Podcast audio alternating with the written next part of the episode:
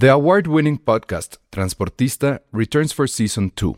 This time, we'll meet Beto Coral, who has lived his whole life in pursuit of one thing justice for his father, a police captain. Captain Coral was mysteriously murdered shortly after leading the search block that captured and killed notorious drug lord Pablo Escobar. Listen to Transportista Who Killed Captain Coral? Available on the iHeartRadio app, Apple Podcasts, or wherever you listen to your podcasts.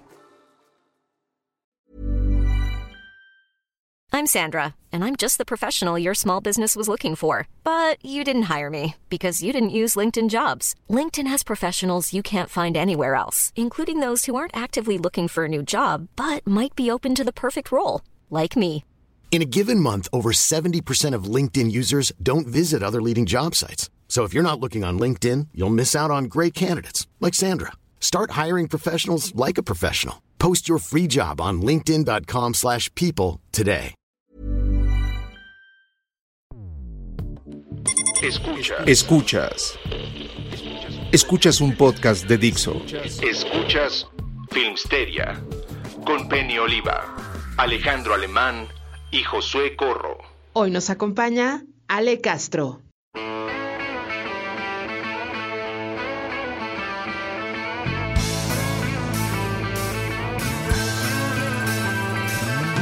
Hola a todos, bienvenidos a Filmsteria, el único podcast de cine que odia a Friends.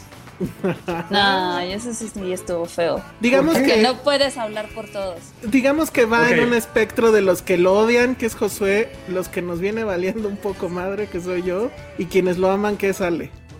Ajá. No sé ¿Quién? si a Penny le gusta. Yo creo que no sé, ahorita le preguntamos. Sí, no Bueno, sé, entonces no sería el único podcast de cine que una tercera parte del- de los integrantes odia a Friends. No, dos terceras partes podrían vivir toda su vida sin volver a un capítulo de Friends. O donde el único podcast de cine donde una tercera parte del podcast está mal, está errónea. Deberíamos de correrla del podcast porque le gusta Friends. Siento, Ahí siento- está, fueron cuatro entradas, Vero, la que tú quieras, eh, quieras usar. Todas son completamente O reales sea, o sea, y válidas. Pues vamos a preguntar, vamos a hacer una encuesta de A ver, ¿se ¿a quién debería corremos? quedar Ale Castro porque Ah. le gusta Friends? Aquí corremos a Ale o a Josué, venga. Ajá. Uy, Híjole, Josué. Híjole, No, ¿quién Josué. sabe? ¿Quién El sabe? último capítulo de Josué. Ah, mira, Es que sí, este estuvo que- más creo que- bonito. es que Friends es- está en la misma categoría, categoría ¿eh? Categoría. en la misma categoría Ya de somos Harry, rusos. de Harry Potter. Híjole, ¿qué no, más? creo que está No. peor que No, Harry eh, a Potter. ver, voy a decir algo ¿por qué y no quiero que lo tomen a mal. Potter? Porque son cosas, es como, son cosas, son cosas ¿Fandom muy tóxico? básicas. Son cosas ¿Fandom? muy básicas. Harry Potter es básico. Sí, completamente. O sea, no, hay, No. hay niño que no, lo- no lo haya leído. O sea, sí es muy básico. Pero es que, a ver, Es más básico, es más básico Friends, la neta. A ver, es que una Mucho cosa es más popular y básico. otra cosa es básico.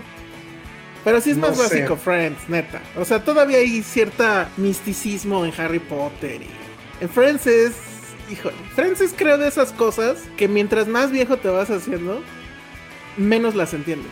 Friends es una foto del atardecer en una playa de ay, ahí va, básico. un, un Starbucks, un Starbucks, ay, no quiere ser más básico, Friends. Sí, ok, Harry Potter tal vez no, porque creo que cosas que te gustan de niño nunca son básicas, porque es como que. Ajá, exacto. Retiro lo dicho de Harry Potter. Lo siento, Potter Friends. Los- lo, lo retiro. Todo lo que sea de niño, no pasa nada. Es cierto. Sí, sí, sí. Estoy ahí, ahí estoy admitiendo mi, mi error, pero Friends sí es de. Sí es bien de básico, la neta, perdón, pero es como de serie que te gusta, así. A tu prima que lee horóscopos de la tú, le gusta Friends. Así, igual. A tu, a tu novio, a tu, existe la tú. o a tu primo, Me a tu hermano que, la tía sea la que le va que le, que le va al Pumas por una película porque fueron bicampeones hace 10 años, le gusta Friends. Es como lo más básico, es como, güey, échale tantita ganas para ver otro tipo de serie, para reírte de algo que no sea tan hueco. No, es Friends. Entonces, sí, la neta. Pero La Yo neta, la diría neta, que es tan hueco. Es muy hueco. O sea, ¿saben qué es lo peor? Que yo sí he visto Friends varias veces. O sea, no es alguien que diga, ay, es que vi dos capítulos. No. ¿Pero o sea, por qué? neta, ¿Por qué sí hiciste eso? por cosas que puras nunca sé, llega una mujer y dices, bueno, ya voy a cambiar. Y aparte porque recuerdo y no sé, o a lo mejor tú te acuerdas más, Ale, que lo pasaban en Canal 5 o Canal 7, ¿te acuerdas? Friends. Antes de que En lo viéramos creo que en... fue en Canal 5. Sí, y era como lo pasaban en las noches. Entonces sí era como algo que veías y era como, ah, pues chido. Entonces, no, no estoy hablando nada más porque por hablar, pero sí. Y más porque, por ejemplo, pues, si es contemporánea con otra gran serie de Nueva York, que sí fue algo completamente increíble, que era como Seinfeld. Eran contemporáneas. ¿Eran contemporáneas? ¡Wow! Sí, o sea, cuatro o cinco años de diferencia, pero eran muy, muy cercanas. Eran Qué casi hacia el mismo público, entonces... Esa sí. es una buena pregunta. ¿Los fans de Friends vieron Seinfeld? ¿Y vieron How I Met? No, ¿O, o- o ya se quedaron ahí? no sé, no creo. Todos. No, la única fan es Ale. Aquí todas las preguntas van a ser hacia Ale. No, pero también para la gente del público. Es que, o sea, sí creo que, que habría que aceptar eso, que Friends es una de esas series que conforme vas creciendo creo que te va perdiendo. O sea, yo sí creo, o sea, sí la vi, no nunca la he visto completa, sobre todo las primeras temporadas las tengo completamente borradas. Hay unas que sí me gustan, por ejemplo, cuando salen los cameos de Bruce Willis o de Ant-Man. O sea, Ant-Man hace que todo sea mejor, por ejemplo, Friends es mejor, gracias. Lo Bueno, estoy diciendo obviamente porque ya está aquí Penny. ¿Qué estás diciendo, Elsa? Están diciendo que odian a. que odian Friends. ¿Tú odias o amas a Friends? Yo amo a Friends, ¿Ale? ¿Tú? Sí, a mí también me gusta. A mí sí me gusta mucho. Sí, a mí 50-50. Vamos, voy a hacer otra vez la introducción nada más. Sé que se vaya Josué o nos quedamos Penny y yo. Ah, porque Josué la odia, ¿verdad? Sí, Para él fue el que dijo someter a votación a correr a la gente que, no, que le gusta Friends. Entonces, No, no, a ver. Y la neta, o sea, las tres, las tres las he visto mucho, tanto Friends como How I Met y, y Seinfeld. Pero no, es que, o sea, de Friends sí, sí, no, no puedo ni con las bromas, ni con los actores, ni con los plotlines. Pero justo creo que eso es algo que dice el También me gustaban mucho los ciertos cameos que había. Y creo que en lo personal, mi gran problema de Friends es el personaje de Phoebe. O sea, no, no lo soporto. O sea, siento que me da cáncer cada vez que sale en Ni pantalla. Chandler. O sea, No. ¿prefieres a Chandler que a Phoebe? Güey, Chandler es el mejor personaje de Friends por mucho. A Es el mejor personaje. Chandler. A mí A también mí me Chandler gusta. Phoebe.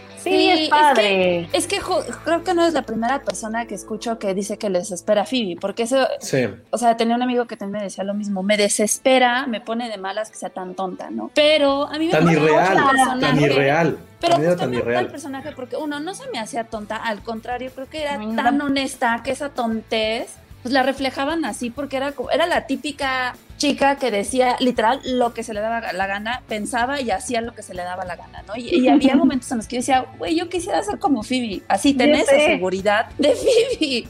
Está increíble de decir, Ya no, sé. no te quiero ayudar, la verdad, no quiero, ¿no? O sea, o este no sé, o, o- o- o tener una cita con tres güeyes a la, o salir con tres güeyes a la vez y decirlo, sí, lo estoy haciendo y qué, ¿no? O sea, no Sí, sé, o sea, como que me gustaba mucho esa honestidad. A mí también, yo concuerdo con Ale muchísimo. Sobre todo, yo me identificaba mucho con Phoebe en esto que hacía mucho de tratar a las cosas como si tuvieran sentimientos. No sé si, no sé si, si se acuerda, Sí, te acuerdas, sí. Ale, así como de, ay no, ahora voy a usar esta taza para que no se ponga celosa la otra taza. O sea, ese tipo de cosas que yo, por ejemplo, hago mucho. Entonces, Sí, o, o- Entonces, o ajá. la de la rata, ¿te acuerdas? Que tienen una rata en su casa y entonces su novio tiene sus matar. ratitas. Y ella así de no, o sea, también yo, porque yo, yo soy esa persona que ve un insecto y es como, no lo mates, hay que liberarlo. Sé libre, vive. No, o sea, digo, o sea, O, a lo mejor, ¿sabes qué? Sí. puede ser algo muy, hasta decirlo, muy masculino. O sea, creo que no hay algún dude que diga, güey, Phoebe es un gran personaje. Es muy desesperante, demasiado hippie. Y aunque por sí la serie era demasiado irreal, por lo menos como que todos los personajes en cierta forma, pues también como Joey. Joey también creo que es un personaje insoportable. O sea, a mí me cae bien, me da risa. Pero es un personaje insoportable. Era, era como la contraparte de Phoebe, que eran como out of this world y que eran como, a ver, güey, no. O sea, por lo menos, y probablemente los más insoportables eran los hermanos Grey, que eran los más como aterrizados, o los más, entre comillas, reales. Entonces, Oye, aquí Mona sé. Licia está lanzándote una provocación. Ross Geller es igual a Ted Mosby. es lo que mucha gente ha dicho, y probablemente tiene cosas que sí son muy similares. Sí, sí hay como cierta... Está fuerte eso, ¿eh? Es como cierta, sí, pues es, es de los que más se habla, ¿no? Cuando se habla como de cómo a- a- en las series, en estas series ha habido como medio toxicidad y así. Claro. Ah, De Pero los que ¿sabes se también? habla es de Ted y de Ross. Pero ¿Sabes también que creo que es un error empezar a comparar series? O sea, creo que este, de cajón es un error decir, ay, Friends y luego luego pensar en How I Met. Creo que ambas son completamente distintas. O sea, quizás no- sí no tienen sé, esta Ale. onda. No, es que sí son Sí muy, son similares, muy similares, Sí, muy obviamente similares. tienen de cajón el, ay, vamos a contar la historia de unos amigos que tienen todo el tiempo del mundo para estar todo el día sin trabajar en un una cafetería y los otros tienen todo el tiempo del mundo sin hacer otra cosa más que estar en un bar. O sea, sí, tienen similitudes, por supuesto, pero creo que le hablan a, a dos a dos generaciones Sí, muy eso distintas. es obvio, pero, pero sí, eh, la base creo que es muy, muy similar. Aunque sabes que no creo que sean tan generaciones tan diferentes. O sea, creo que la gente que crecimos viendo Friends también vimos How I Met Your Mother, porque no es tanto tiempo de diferencia. Fueron o sea, más grandes. Sí, o sea, la vimos Sí, a es lo que mejor sí lo más vimos grande. más grandes. Pero por ejemplo, creo que, y eso sí le voy a decir algo que tiene Friends, y es una serie que te desconectas completamente. O sea, a mí lo que me pasa con Friends es que si la veo, y sí puedo ver un capítulo, o sea, no es que tampoco la odie, pues, porque sí, mucho, es la serie que más longeva he tenido en mi vida, junto con Los Simpsons, porque como sea, por ejemplo, Seinfeld sí es una serie que te toma tiempo verla. O sea, sí pones atención. Ujú. Friends es una serie que pones de fondo, Sí. como las que clasificamos de mientras lavo los trastes o hago el quehacer Sí. en pandemia. Ujú, ujú. Porque no hace mucho falta, no tienes, tampoco es que quiera decir, ay, güey, quiero aquí un tema filosófico, pero a mí en lo personal como que nunca vi un cap muy pocos capítulos de Friends, sí me dejaban así de fuck, o sea, como de cierto, cierto dejo de sentimiento, ¿no? Algunos, ¿no? Evidentemente cuando son cosas así familiares o de las peleas, o cuando todo lo que tuvo que pasar con el bebé, bueno, con la adopción de, de Mónica y Chandler, o sea, sí como esos capítulos, ¿no? Pero sí es una serie en la que te desconectas completamente y agradeces desconectarte. Y a mí lo que pasa mucho con I Met, porque sí, evidentemente no hay forma de no poder compararlas, es que sí hay como dos, hay varios capítulos que sí dejan ese sentimiento de, de nostalgia, de futuro, de qué carajo estoy haciendo en mi vida a los 30 años, porque es algo que está, es muy recurrente en esa serie. En cambio, Friends siempre es como, pasémosla bien y nunca paguemos renta. Ajá, Entonces, sí, es que esa es que una, sí hay esa es una muchos- gran, gran, gran virtud de Friends, la neta. O sea, de todo lo bueno o malo que tenga, esa gran virtud es de, es atemporal para siempre. Es muy atemporal. Adrián Yogues dice Filmsteria versión Friends, Elsa Chandler, Josué Ross, Penny es Phoebe y Ale es Cero me Mónica. identifico con Mónica. Sí. Siempre me desesperaba, siempre. Creo que todas, todas las niñas queríamos ser Rachel, pero yo empecé como a aceptar que yo era Phoebe, poco a poco. o sea, es que creo que Phoebe es la que usaría poncho, ¿sabes? O sea, como que... Sí, definitivamente. Sí. Ajá. sí, Bueno. sí. Sí. Bueno, pero entonces todo esto es porque ya salió el, el trailer de la famosa reunión de Friends. No sé si ya lo vieron. ¿Sí lo Ya. pudiste ver, Penny? Sí lo vi, pero me decepcionó un poco. Sí, bueno, ya porque a estaba ver, decepcionada desde, porque ya sabía más o menos de qué iba. Ah, sí, porque a ver, yo no, yo no había entendido. Yo pensé que iba a ser un otro capítulo, un capítulo final final. Ajá, que te diga Todos. en dónde están los personajes hoy en día. Exacto. Y no va a ser así. No. Va a ser como un reality show de ellos instalados completamente en la nostalgia. O sea, ellos los actores, no los personajes. Ajá. Van a regresar al viejo estudio donde grabaron, que al parecer, por alguna razón que no entiendo, sigue intacto, según. Este, van a ir a Porque la creo que al hacen estudio. visitas, hacen como visitas guiadas, entonces lo dejaron tal cual. Eso tiene sentido, Ale. Va- va- van al, al café, que también pues, es otro estudio donde está, este, donde está todo intacto. Van a hacer una lectura de algún capítulo. Va a estar Sí. James Corden y los va a entrevistar. Al parecer hubo público, o sea, en teoría ya hubo gente que vio esa reunión. Este, va a ser todo un juego de nostalgia, de trivia entre ellos sobre los capítulos y ver de qué se acuerda. Exacto, dice Diana Salazar, va a ser como el show de Cristina, exacto. Como el show de Cristina, exactamente. Sí. Entonces yo sí dije, no mames, va a estar peor de lo que yo imaginaba. Yo sí pensé que iba a ser un capítulo de dónde están ahorita y qué están Yo haciendo. también.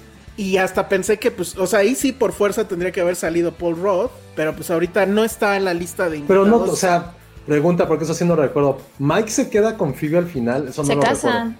Sí, No se casan. Sí, pero es que, Sí. ¿sabe? Por ejemplo, ahí no Paul es. Ant-Man, ahí es Mike. O sea, Paul Rudd no era nada famoso cuando estaba en Friends. Era Para cero, mí cero siempre famoso. será Mike. Sí, o sea, Ant-Man. en, un- Sí. en mucho tiempo sí fue ese güey. O sea, hasta antes de Virgen a los 40 era Mike. Ujú. Fue a partir de ya, ya como su esta con Judah Apatow, entonces sí está, o sea, de eso, eso no me acordaba si se había quedado con. Es que Phoebe sí tengo como súper bloqueado. Y esa canción de Smelly Cat, yo creo que si llego al infierno de las series, esa canción me recibe. No la soporto, o sea, no soporto cuando su guitarra y las manos era como, güey, no puede ser tan tonta en un- una serie que ya de por sí lo es. A mí es lo que me desesperaba mucho. Y por ejemplo, a mí el personaje de Mónica sí me gustaba mucho, la neta. Me gustaba mucho el personaje de Mónica porque era como la voz y la que traía a todo el mundo así en chinga. Era la que era como, los "Güey, güey, pollitos". sé que esta es una la serie, pero güey, yo soy la chef y la que se preocupa. Por ejemplo, también otra cosa que sí hay que darle a Friends, creo que tienen un gran, gran, gran capítulo, creo que es de mis favoritos ya como haciendo remembranza, en el cual la neta no recuerdo que creo que de los seis personajes, dos no están con chamba y otros dos les está yendo bastante chido. Y es como, vamos a ir a un restaurante.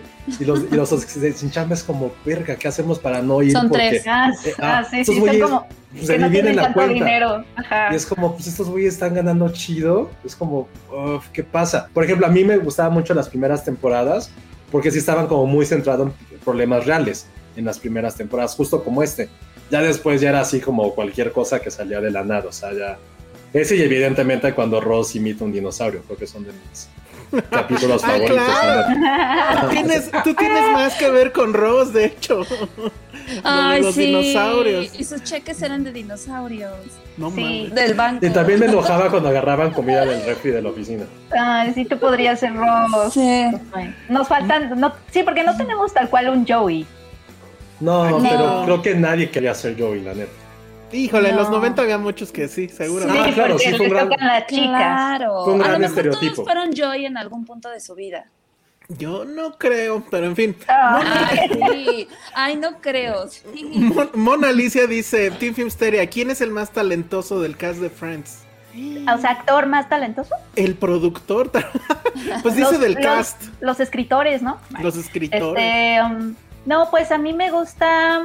A mí me, pues es que se podría, podríamos decir que Jennifer Aniston, porque ella fue la que continuó su carrera como en gran medida, ¿no? Sí, yo también creo. eso. Pero a mí me gustaba mucho eh, Matthew Perry, que es Sí. Chatterbing, porque él salió en una serie que se llama Studio 60, que era que fue de. Aaron Sorkin, y a mí me gusta muchísimo esa serie. Yo creo que lo hace muy bien. También salió en West Wing, en The West Wing. O sea, como que como que Aaron Sorkin le dio chamba después de Y también de hizo varias Y lo hace muy películas padre. después, ¿no? A mí me gusta mucho. Pinches, pinches las películas, pero por ejemplo, Sí, pero- Lisa Kudrow también fue pro- es productora y creo que también dirige algunos capítulos de, no me acuerdo, perdón, la neta, no sé qué serie, que ella salía, creo que de episodes en la que salía este, eh, se me fue el nombre de Joy Triviani, de Matt LeBlanc. Mamá ella fue Blanc. productora y directora de algunos capítulos. Y ahorita volvió a salir en Space Force con, Ah, Ah, sí, claro. claro, claro, claro. con Steve Carell. Bueno, y Courtney Cox no sé qué hizo después de Friends, o sea, hizo una que era Cougar. Town, Salió en Scream Pero como Scream fue- reportera. Scream fue la par. Scream. ¿Fue a la par? Scream fue a la par. No, no, no, Eh, pero Salió en una la- serie en que se llama última Cougar. que salió volvió a salir. Y David, Schw- David Schwimmer también es director de cine. Hizo una película que a mí me gustaba. Una independ- Ahorita les digo cómo se llamaba la película. También hizo esta de el- este el papel de ay, en esta serie de O.J. Simpson. Ah, eran los Karda- el papá Kardashian. Era el papá Kardashian, ajá. Y ha hecho también una super carrera como productor, según yo, y director incluso. Pero bueno, Jennifer Aniston sí es la que se los lleva a todos. ¿no? Claro. En fama, sí. No, pero por ejemplo, lo que hizo en The Morning Show, creo que sí, o sea, nadie ha llegado a ese nivel.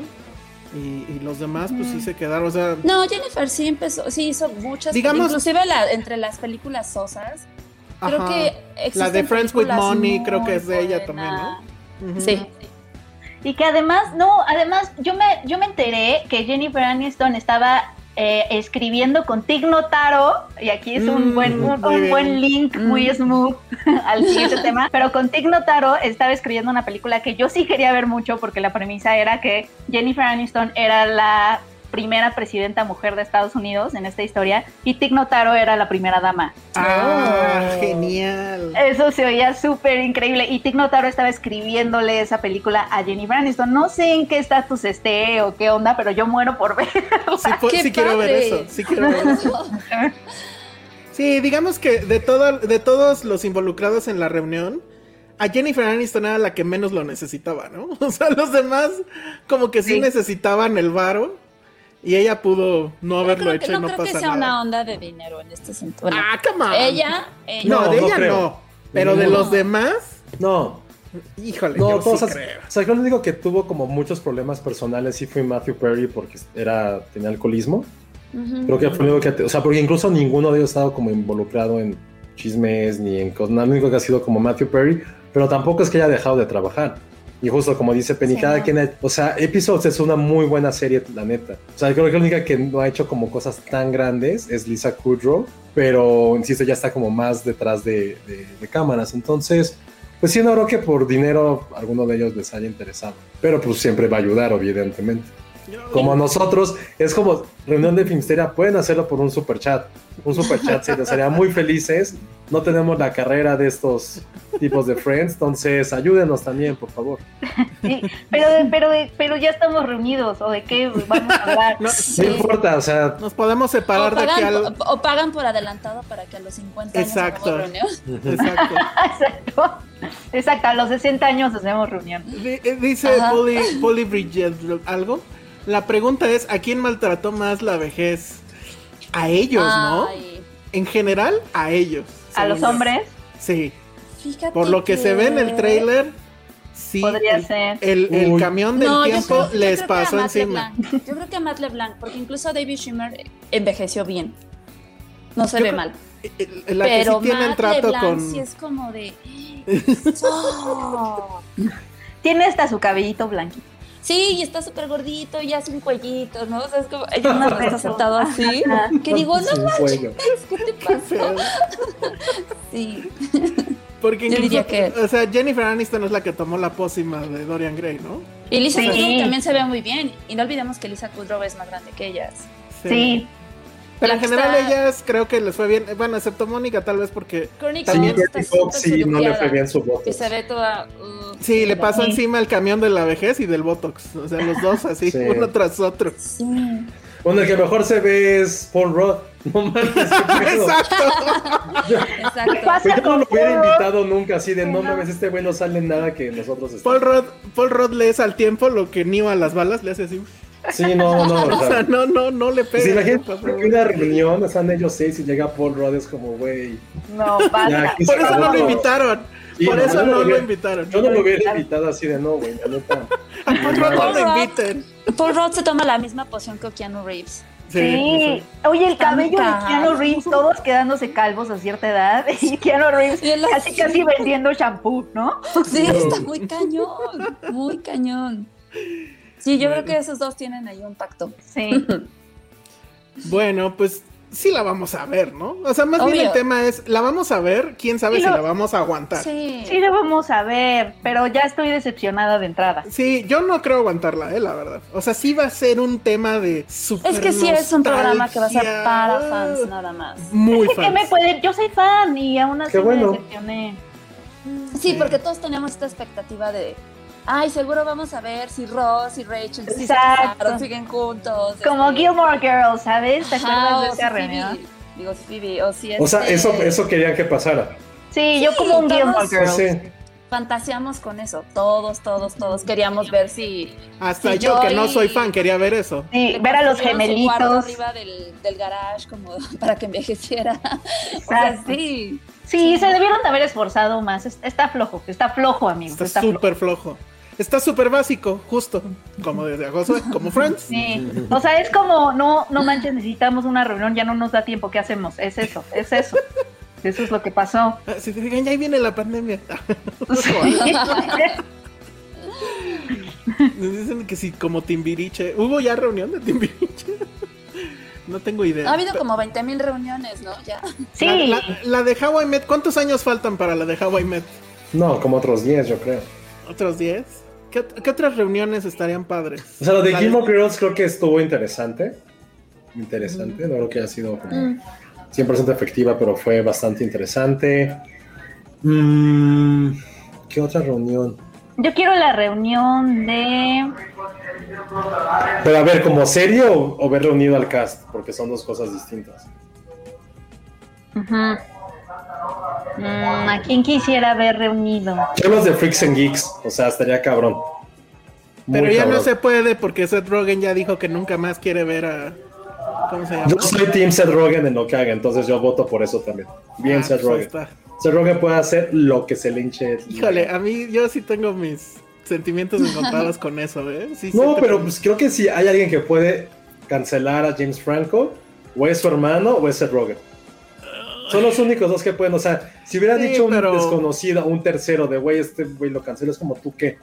Pero que lo diga Seth Rogen no creo que sea de gratis, porque aparte el güey ni necesita ni le interesa estar en el parte woke. Ah, O ahorita Seth Rogen no. le va, no, pero siempre, Seth Rogen le ha valido madre eso, ya bajó de peso, ya es un galán, es multimillonario por todo lo que vende de droga. Pero ya, ya, ya el otro día ya le dijeron que too late. Que porque por mucho tiempo estuvo esto y se hizo pendejo.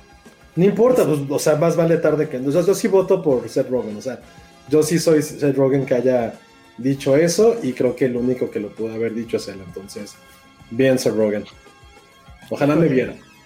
Oigan, por cierto, gracias, a, gracias por nada a la gente que, que pregunté si sabían dónde estaba Jonah Hill en la Ciudad de México. Ni un mensaje, lo tuve que estar Ah, estoqueando sí. yo en sus redes. ¿No fue al No, Museo no, de no. Antropología? Sí, pero pues, sí, estuvo llegué- ahí el fin. No fue a las Ya pirámides como todos los gringos. cuando- Estuvo el sábado, pero pues no, yo sí lo quería ver, la neta. ¿Qué le hubieras dicho si te lo encuentras de frente? Puta, no sé, probablemente he hecho una estupidez. Pero sí es de esas personas que creo que podemos ser amigos en la vida real. ¿Hubieras sacado tu credencial de McLovin o qué? ¿Sabes qué es lo peor? Que le mandó un, un DM. Cuando estaba aquí en la Ciudad de México le mandó un mensaje de Mr. Jonah Hill, you can have recommendations from me. Yo, yo preguntarme dónde comer. ¿Dónde no, me ir? hizo caso. No me hizo caso, me mandó al diablo. Oye, en la reunión de Superbad, ¿cuándo? Le hubieras preguntado. Esa también podría Ah, ser, pero no es película, entonces. Sí. Pero creo que podría ser muy. Esa podría estar buena, eh, la neta. Ay, ¿verías la secuela de Superbad donde ya todos son adultos y trabajan y así? Puta, no? quién sabe de qué pudiera ser. No. Te quedaste congelado. No, no, no. No, ¿qué sabes qué? Me quedé pensando quién, quién ha hecho eso. Por ejemplo, yo no vi la de Transpotting. Ah, yo sí la vi. La secuela Ah, no la vi. sí. Que está basada en este libro de porn, pero jamás la vi. Es como de, güey. Loosely based in porn. La verdad ¿Por qué? es que- que, O sea, también es como quiero una, una historia de alguien 20 años después. la verdad es que lo resolvió muy bien. Este, ¿cómo se llama el director? Este, Danny Boyd. Danny Boy lo, lo resolvió muy bien. Creo que lo dije aquí al aire o, no sé con quién lo comenté que justo el otro día pues, vi que estaba en 4K, la compré en, en iTunes, que cuestan 20 pesos las películas en 4K. Y pues le di play, yo dije nada más para ver cómo se ve. Y me quedé, o sea, no pude dejar de verla. Trainspotting 2 es una gran película. O sea, creo que sí es una muy buena secuela que no se fue por la parte fácil de la nostalgia y demás. O sea, sí juega con la nostalgia, pero para criticarla está muy bien, está muy bien. Véanla si no lo han hecho. Que ya viene la reunión de iCarly. Yo no sé ni qué es iCarly. Ah, es sí, que nunca me gustó. Está, está muy, está. Está muy centennial eso. muy de otra generación. Sí. Ya no, Sí. ya no, ya no O vimos sea, iCarly. iCarly no es la chica que salía en School of Rock. Creo que no sí. tengo idea. O estoy Que era, es lo que era, que era la aplicada. Ajá. A ver, Ah, que, sí. que- Ah, que sí, Jimena, cierto, que sí Jimena sabía, nos, sí. nos corrija si no. Y o sea, eso para mí es mi referencia, que era la chica de School of Rock. Ajá. y, y vieron que dos de los niños de School of Rock. Sí, no mames. Eso ¿Quién está es? bien loco. Órale, el gordito. El gordito que era el de la seguridad. Ajá. Ajá, y la otra chica no me acuerdo Y quién. una de las cantantes, la de como colitas, una muy, muy Sí. buena. Una güerita, la güerita que canta. Ajá. Ay, En su, en su. Instagram tienen un chorro de fotos juntos. Sí, ese fue, lo vi y dije, güey, qué gran historia. Sí, Qué está increíble. Que se casen y que, que los case este Jack Black. Jack Black. Estaría increíble. Jack Black. que cante al menos en su boda. Qué Ajá. bonito. Que vaya Que en también calzones. la niña era la Miranda Cosgrove, sabía que Ajá, exacto. Yo lo ubicaba por Drake y Josh. Pero sí. Eh, Muy bien, Leonardo Hernández nos manda un super chat, inaugura el super chat de hoy y dice: Muchos saludos a todos desde Seattle, esperando que vengan a visitarnos cuando se pueda viajar. Ah, conste, ¿eh? Una pequeña donación para invitarles unas bebidas frías. Les vean en YouTube la película rusa Irony of the Fate. Desde 1976 se transmite en Año Nuevo. Órale. Órale. Mm. Yo sé que iba a ir a Seattle. Yo nunca he ido a Seattle, No, efectivamente. casi nada. Yo tengo una amiga que vive en Seattle. Oye, pues ya se está armando el viaje, ¿no? Sí, Sí. preséntanla para que nos dé. Asilo. Sí, sí, sí. Creo que, en Seattle, creo que en Seattle es donde sucede la, la historia de Fifty Shades of Grey. Sí, Ah, Ah, sí. creo, sí. sí. ¿No en Seattle Sí, también es, la es este. mm, La de los Crepúsculo? No, Crepúsculo es hasta No, arriba en pero un lugar sí que se llama hay- Forks. Pero en la segunda, no. En la tercera sí hay una parte de la historia que se desarrolla en Seattle. Sí, no, porque recuerdo que es como Pacífico Mm. Noroeste. Ajá, sí, se hablan de Seattle. Y Creo que está cerquita porque mi amiga hizo un tour que incluía Fifty Shades of Grey y sí la llevé. Ah, no, esa fue otra amiga que tomó un crucero a Alaska y, y Mm, la llevaban a Forks o algo así. No, de ahí salía, padre. creo que de ahí salía su crucero. Ajá, pero Forks sí está, sí Yo está. sí me quedaría en la casa de Vela. ¿Ves que te puedes quedar a dormir ahí en su casa? No es un. Airbnb. Es un ¿A Airbnb y está idéntico como estaba en Twilight. Y así me quedaría. No. Sí. Está súper nerd. pero ¿Es, la cama que rompen? ¿Está la cama que rompen No, ahí? Esa es la otra. la luna de miel. es de- No, la, la cama esta es en la isla. En la isla que está que Brasil. O sea, me acuerdo perfecto que yo estaba en esa. O sea, estaba en la sala de cine viendo eso. No, no. ¿Tú la, viste, dije, no, tú la- tú la viste en la función de prensa? Sí, yo también. Sí, pues es que la verdad es que esas películas solo se disfrutan así porque la gente se pone bien estúpida. Y entonces me acuerdo cuando eso y todas las chicas así casi babeando, ¿no? De cómo Sí, destruían la cama pasé. y uno así de ay, cama, ¿no? o sea, no- Oye, si no mal recuerdo, hay una escena Es que, la peor de todas. una, una escena en Twilight donde se ve como el torrente de sangre o algo así, o estoy ya alucinando. Como torrente de sangre. O sea, como que la toma se ve como que sale, o sea, como o sea, Shining.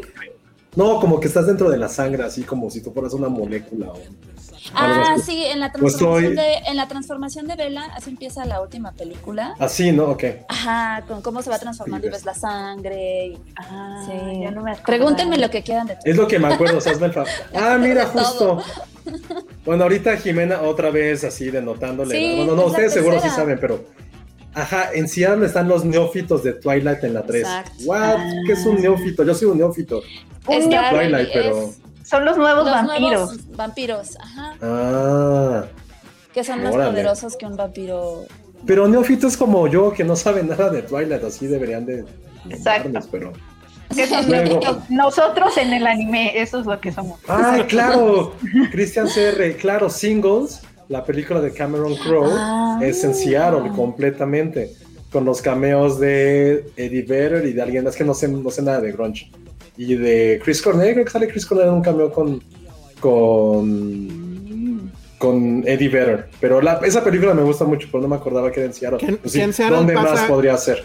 Que en Seattle pasa Grey's Anatomy. Ah, también, sí es cierto. Eh, Fraser también es en Seattle. Claro. Eh, apoyo la reunión de Twilight. ¿Es- ¿Será cierto eso de que el lobito ya está bien gordo y así? No, eso fue un momento, o sea, eso sí pasó, sí engordó, pero ya no está así. O sea, fue hace muchos años. Bendito Dios. Muy bien. Ya, ya no lo volvimos a ver. No, ¿quién más sí es- se desapareció. ¿Quién más era famoso de Twilight? Pues Leslie Tres y ya. Salía, salía Ana Kendrick. No, salió Ah, Anna Kendrick. Kendrick, sí es cierto. Ella es la y, la, y nuestra Celina. Ah, y nuestra. Selena. Celina. Oye, sí es cierto. Maya Zapata. No, sí. no, No. no, no, no. La no, otra, ¿cómo la se llama? otra, sí. Que Maya Zapata fue la de la otra No serie. manches, Leonardo Hernández Es parece que trabaja. Leonardo Hernández parece que trabaja en la comisión de, de turismo de Seattle. Está increíble, yo lo amo. Porque dice en Seattle Gracias. todas las de Fifty Shades of Grey, Sleepless, y les conseguimos entradas gratis para el Seattle International Film Ay, Festival. Leonardo, yo sí Acá bien. los esperamos. Muy bien. Claro. Instagram. Lo está haciendo muy bien Leonardo, ¿eh? Tussauds tienes toda la razón. También es, es 10 cosas que de ti es en Seattle. Porque incluso hay, una, hay como una escultura muy famosa de un gnomo ajá. abajo de un puente. Que están ahí, este. Lisa Oleniak y Joseph Gordon Levitt eh, viendo como sus planes a futuro. Bueno, sus disque planes en, ese, en esa escultura que es muy famosa, claro. Wow. Al ver, somos muy internacionales. La semana pasada fue Nueva York, hoy estamos con Seattle. Según lo que busqué también, ¿dónde estás, Bernadette? Está, es en Seattle. Ah, nunca lo vi. eh, Sleepless. Obvio. Sleepless. Ujú. Porque Cristian Cerratos, ya nos, ya nos la Cristian recordó Cerrato. Dani Salazar. Cristian olvidaba. También está ahí Ana, eh, Ana Kendrick, que le dijimos Nicky Red. No lo ubico. Este, y, es, y esta que salió en, eh, en las de terror de Netflix, ¿cómo se llama? Ah, no, bueno. Esta serie de terror de Netflix, lo siento, estoy muy mal con los nombres ahorita. Este, ¿Cuál de todas? Que platicamos. Hill La de. Haunted Hill, House. de Hill House. ¿La guapa? Elizabeth Ah, sí, Berger, que es la mamá totalmente. de, de- Es la mamá de los Ah, ya, vampiros. la- ella sale ahí. Ajá. Es la mamá de los vampiros, tienes toda Exacto. la razón. Sí. Es Esme. Es Esme. Ese es me, ese es me. Esme. Una de las vampiras, no sé si recuerdan eso, que yo ya, o sea, no sé si fue bueno al final, no, porque se hizo muy desconocida. Pero una de las vampiras guapas del clan, no sé si Ashley. recuerdan que sal- Ashley algo salió, o sea, se Ashley. desnudó, hizo fotos desnudas y como que se habían liqueado cuando ella fue quien las posteó en internet como para hacerse un poco más famosa. ¿A poco? Sí, eso me acuerdo mucho porque me tocaba a mí cubrir ese tipo de notas No. y al final lo hizo como para que véanme, véanme. Y al final no se hizo famosa, pero era muy guapa. Ashley, creo que sí. Sí, Ashley era muy algo. guapa. Hizo como otras dos cositas y ya. Oh. ¿A poco sale Rami Malek? Ah, Ah, sí, es el Sí, vampiro que el- viene como de África, ¿no? Egipto. No, de, de Egipto y tiene ¿Marruecos? para controlar como los elementos, no sé, el agua, el fuego, la tierra, el viento, todo eso. Sí, es qué- qué, ma- qué Cierto. estupidez se escucha Twilight, ¿eh? Qué oso. Es Sí, como, es cierto. es como Sailor Moon, ahora que lo pienso. No, como Capital Planeta, de repente cuando se juntan Es como todos. Capitán Planeta. Sí, es como Toma eso, Jimena Sí, Lipman. se Seguro no sabes que es Capitán Planeta. Oye, Cintia Salmerón dice, sí vayan a hacerlo para, para que los vacunen, ya no arriesguen a Elsa. Ay, pero es que está bien caro llegar a Seattle, Cintia. ¿A poco? ¿Ya, investigaron?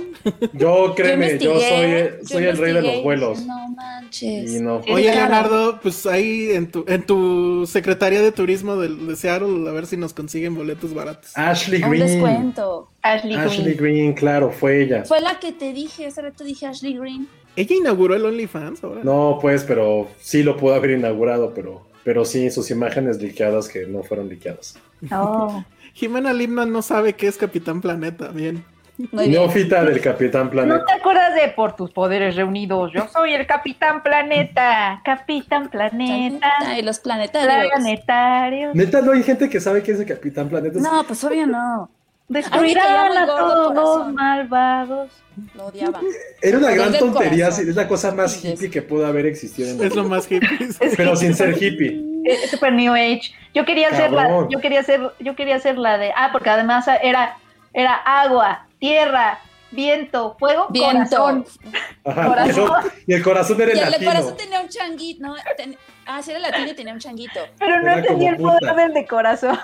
Es que aparte era bien como United Colors of Benetton, era como tenías a la chica es que rubia, a la que era uno de cada asiática. continente. Sí, sí, sí. Era uno Y de fue cada como continente. así de, oiga, señor don, don Capitán Planeta, nos falta un latinoamericano. Que es igual que Sí, de Twilight, que empiezan a buscar de diferentes países. Van a Egipto, se van a Inglaterra, se van con los chinos. Por eso digo que es como al final como Sí, o sea, se robaron todo, todo se robó. Sí. Dani Sí, Salazar dice que ella sí sabe que es Capitán Planeta, que le consigan vacuna. Sí, ya estamos en eso, ¿eh? Los que, los que Somos, creían, somos los que, que población de riesgo. Sí.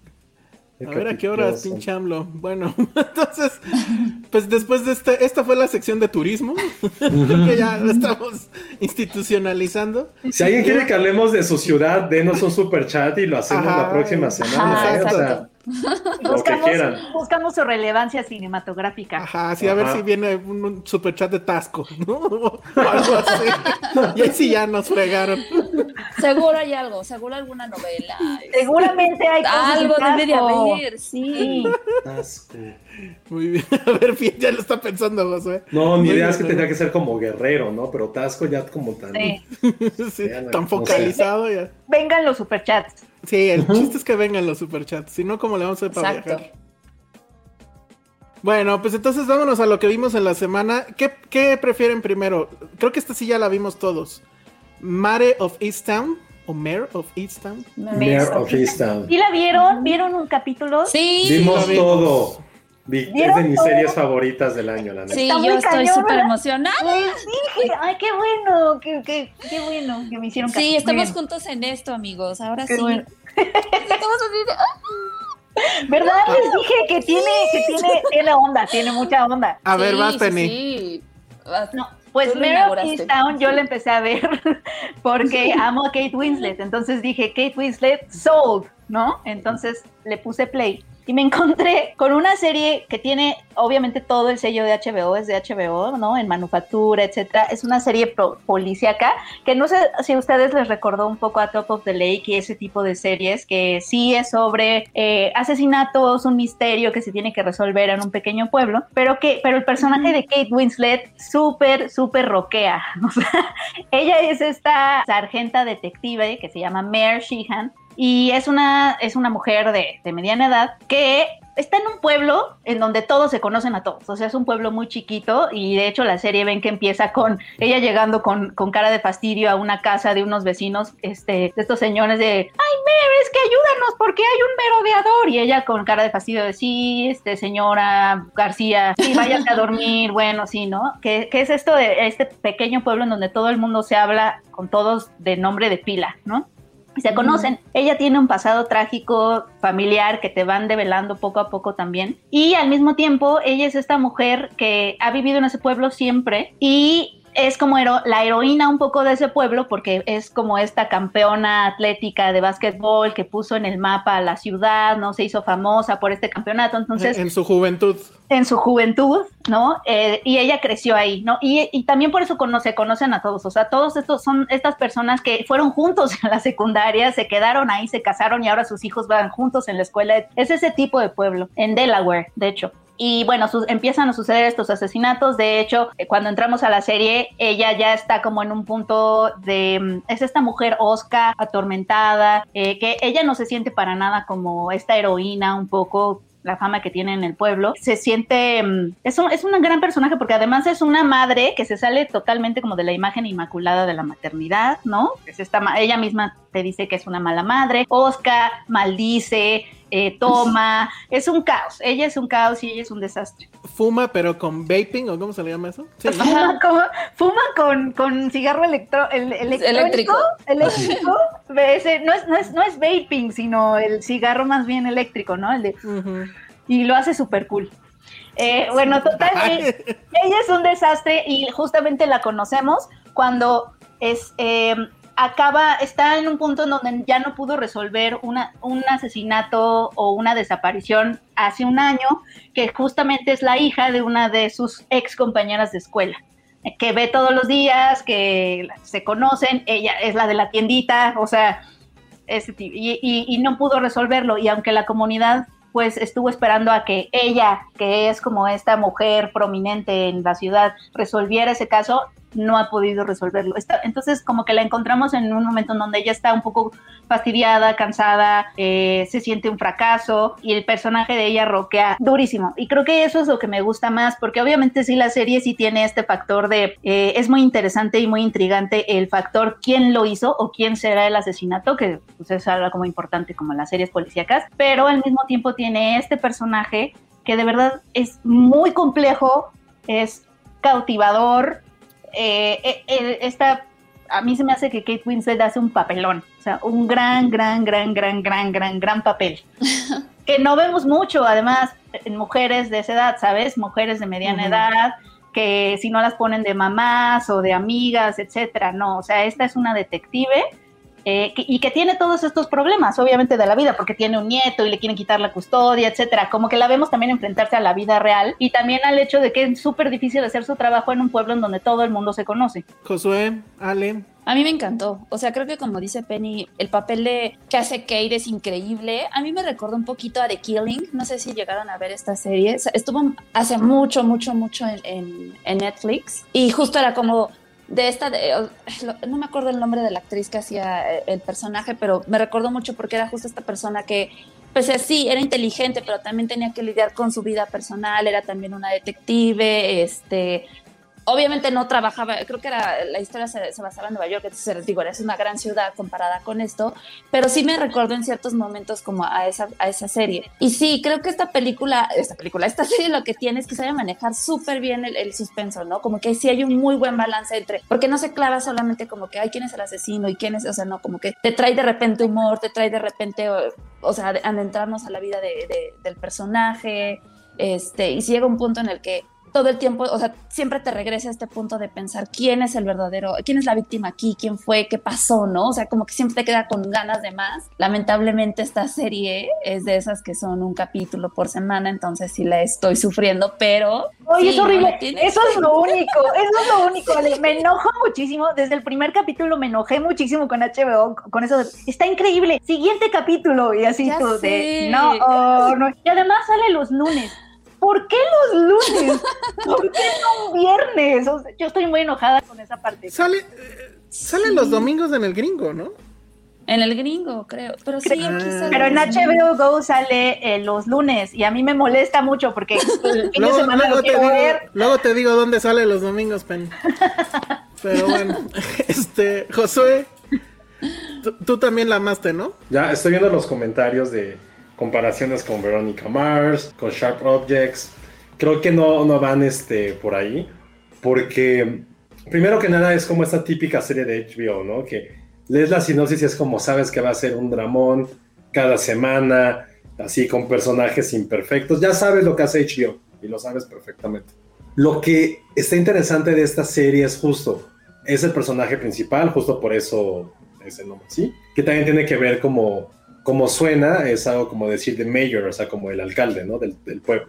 El primer capítulo sí es bastante denso, está, a me gustó mucho porque hay dos historias paralelas, ¿no? Entre la detective y su vida, que aparte hay algo que no se ha dicho y que no es como un spoiler, porque se sabe en el capítulo 3, pero que sí es fundamental para entender todo lo que está pasando en su psique, que es algo que le pasa a su hijo. Algo le pasa a su hijo y él es el quien, después de lo que ocurre, él le deja al bebé. Tiene un, eh, su nieto de cuatro años que están peleando por esa custodia. Ella vive con su madre, que es como la típica como abuelita chismosa que se mete en todo, pero que es como súper regañona, pero con un corazón enorme para sus nietos, pero su familia la odia. Hay muchas cosas de eso, ¿no? Es una serie donde hay personajes femeninos bastante fuertes, que creo que eso es algo que también eh, le da como otro plus, algo que si alguien sabe escribir como este tipo de personajes, sigue siendo HBO, o sea, por, por mucho. Y creo que también lo interesante es que presentan un personaje imperfecto y que a pesar de esas imperfecciones quieres que gane. Hay una empatía muy grande hacia el trabajo que está realizando porque no es perfecto. Y toda la presión que ella tiene de este pueblo donde todos se conocen evidentemente, para que ella intentar ser perfecta cuando no tiene ni un solo rasgo de poder serlo. Y al final, bueno, no al final, pero también eh, se integran otros personajes, como ese de Ivan Pierce, que es como el, el otro detective. Sale Guy Pierce, que tenía Ujú. muchísimos tiempo que no veía a, a Guy Pierce, en un personaje que hasta el momento es como, güey, ¿para qué existes? Pero es como un personaje secundario que le da como otro matiz a, a la serie en general. Y creo que para mí sí es esa la serie que más, una de las series que más me ha sorprendido, es de mis favoritas hasta el momento. Ya no soporto poder ver un, un capítulo a la semana. Ya, o sea, ya, ya no puedo, se me hace, me desespera horrible que eso llegue a ocurrir. Y al final de cuentas creo que ya el misterio de las chicas desaparecidas y quién lo hizo, cuando haces el, el leitmotiv al final de la, de la serie, ya para mí pasa a un segundo plano por la, por la cantidad de personajes, por sus, por sus historias que traen y cómo quieres que eso se resuelva, cómo quieres ver hacia dónde van. Ya lo del asesinato para mí fue como, ah, claro, ya hay unas, hay chicas, o sea, suena feo, pero claro, tienen que resolver un crimen. Pero eso ya para mí ya pasó a un segundo plano por ver todo lo que está, todo lo que estaba ocurriendo. Y algo que a mí en lo particular que me gusta mucho de esta serie es como en el noro- noreste gringo y que se en el invierno, que siempre, siempre me recuerdan como al cazador de venados, a The Deer Hunter, bueno, al Mm, francotirador, ah, sí. perdón. Ujú. Siempre me recuerdan, tienen como esta fotografía casi como sepia, ajá, como gris, y siempre, siempre este tipo de series en invierno muy me fríos. recuerdan a esta, a esta, a esta película, entonces ya para mí siempre es como un plus, pero, pero sí, si pueden empezar a verla, háganlo. Eh, ahora que ya hay más capítulos, se van a clavar. El primer capítulo, insisto, creo que los primeros 20 minutos es como de te bombardean con todos los personajes y ya que vas, ya que vas viendo hacia dónde va la historia, ya te enamoras de ellos 100%. Entonces, recomendación, sellito Filmsteria. Bueno, a ver, yo no, yo la verdad empecé muy entusiasmado y mi, y mi entusiasmo va bajando conforme pasan los capítulos. Este, primer cosa, la verdad es que no dejé de pensar que estábamos en un poquito, en un Big Little Lies, pero en un, en un pueblo en teoría pobre, ¿no? Porque pues ya ves que en Big Little Lies todos eran súper millonarios y aquí pues todos son... Es que no sé si allá en Estados Unidos estas personas son pobres o clase media. Creo que más bien son estos pueblitos que están a las afueras de las ciudades grandes en, en este tipo de... que este es Pensilvania y está como en un condadito. Esos- Son estos condaditos, ¿no? Ajá, que no, que ajá. no, que no, o sea, bueno, que en teoría pues sería como algo, o sea, bueno, pues pueblos pobres en cierta forma. Pero siempre que veo este tipo de cosas en la televisión, sí digo, híjole, qué jodidos estamos, donde se supone que estas personas que definitivamente no son ricas, tienen una casa enorme con patio, dos pisos, cosas que nosotros creo que jamás vamos a tener. Entonces, esas cosas me, me, me, ponen mal de entrada. El primer capítulo a mí me encantó. O sea, el inicio, como dice Josué, te bombardean con todos los personajes, pero tiene una cadencia en los diálogos que son muy naturales, que no te hace perder la atención. O sea, quieres saber más y evidentemente el personaje de Kate Winslet es súper interesante y, y sí, obviamente nos gusta que sea este personaje pues en cierta forma ya derrotado por ella misma, no, no sabes por qué y poco a poco te das cuenta conforme los siguientes capítulos. Ella creo que lo hace muy bien, este, me gusta que incluso hayan incluido una escena de, de- de sexo y, y sí, po- justo porque la sexualidad en ese tipo de personajes y usualmente en las series y en las películas es algo que se supone no quieres ver porque la gente madura, casi anciana, no tiene sexo en teoría. y bueno, ahí está, que, ah, escena que además me recordó mucho a, ¿cómo se llamaba? Little Children, pero bueno.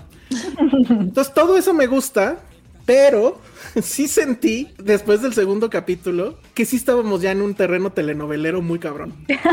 o sea, No. la, la- ¿Cómo la serie está completamente manufacturada para que nos quedemos en un cliffhanger y que nos dé coraje justo el tema de que cada capítulo este, pues esté disponible hasta la semana siguiente. Entonces, sí, o sea, ese esa revelación del segundo capítulo, yo sí dije, híjole, no, o sea, ¿qué novela es esta? No. Y ya- No, ya, además ya- ya viste todo. O sea, vas, vas al No, corriente. voy en el tercer capítulo apenas. Sí. Pero la verdad es que, o sea, el primero lo terminamos de ver y dijimos, ya, el que sigue, venga. O sea, luego, luego. Acabó ese y yo dije, híjole. Y pues ya era muy noche, ya no podíamos eh, ver el siguiente. Vimos ayer el siguiente y yo la verdad ya no tuve ganas de decir, venga el que sigue. O sea, dije, no, ya. No, O sí, sea, aguanta. obviamente lo voy, obviamente lo voy a hacer, Tienes que Pero- seguir con nosotros. pero recono no, sí, voy a seguir y la vamos a terminar de ver. Pero sí me quedé ya en un momento en que dije, híjole, esto es una telenovela. O sea, está bien hecha, sí te emocionas, pues, pero sí es una telenovela. O sea, se podría llamar Pueblo Chico, Infierno Grande. Pero sabes, no, porque sabes, sabes, sea, hay uno, em, cuando empiezan a salir personajes como el padre, por ejemplo, ajá. empiezas Pues, a sentir, uy. uy, se va a ir hacia un cliché que ya hemos visto o se va a ir hacia terrenos pantanosos. Pero mira, lo que sí tiene esta serie es que cada vez que la quieres amarrar con justo estos, estas, mm, pues que serán como prejuicios que tenemos hacia cierto tipo de elementos en las series que de pronto salen, te juro que la serie encuentra una forma de zafarse, o sea, como que te, te sorprende. El último capítulo que yo vi, que creo que es el 5 o el 6, que, que voy al corriente, maldita sea, porque no me dejan ver el siguiente, eh, me sorprendió porque da giros, o sea, sí da giros, aguántale, sí, sí, no, no, no, no, te juro que no, no se va a caer. Sientes que se va a caer porque a mí también me pasó como al cuarto capítulo que dije, uy, esto, este elemento me parece como que ya se va a ir por terrenos pantanosos y no, o sea, sí, sí logra mantenerse a flote. Vamos, vamos a ver, o sea, a mí sí me, o sea, que no tiene nada de malo al final. O sea, puede ser una telenovela, pero ser una gran telenovela. Que yo creo que pues sí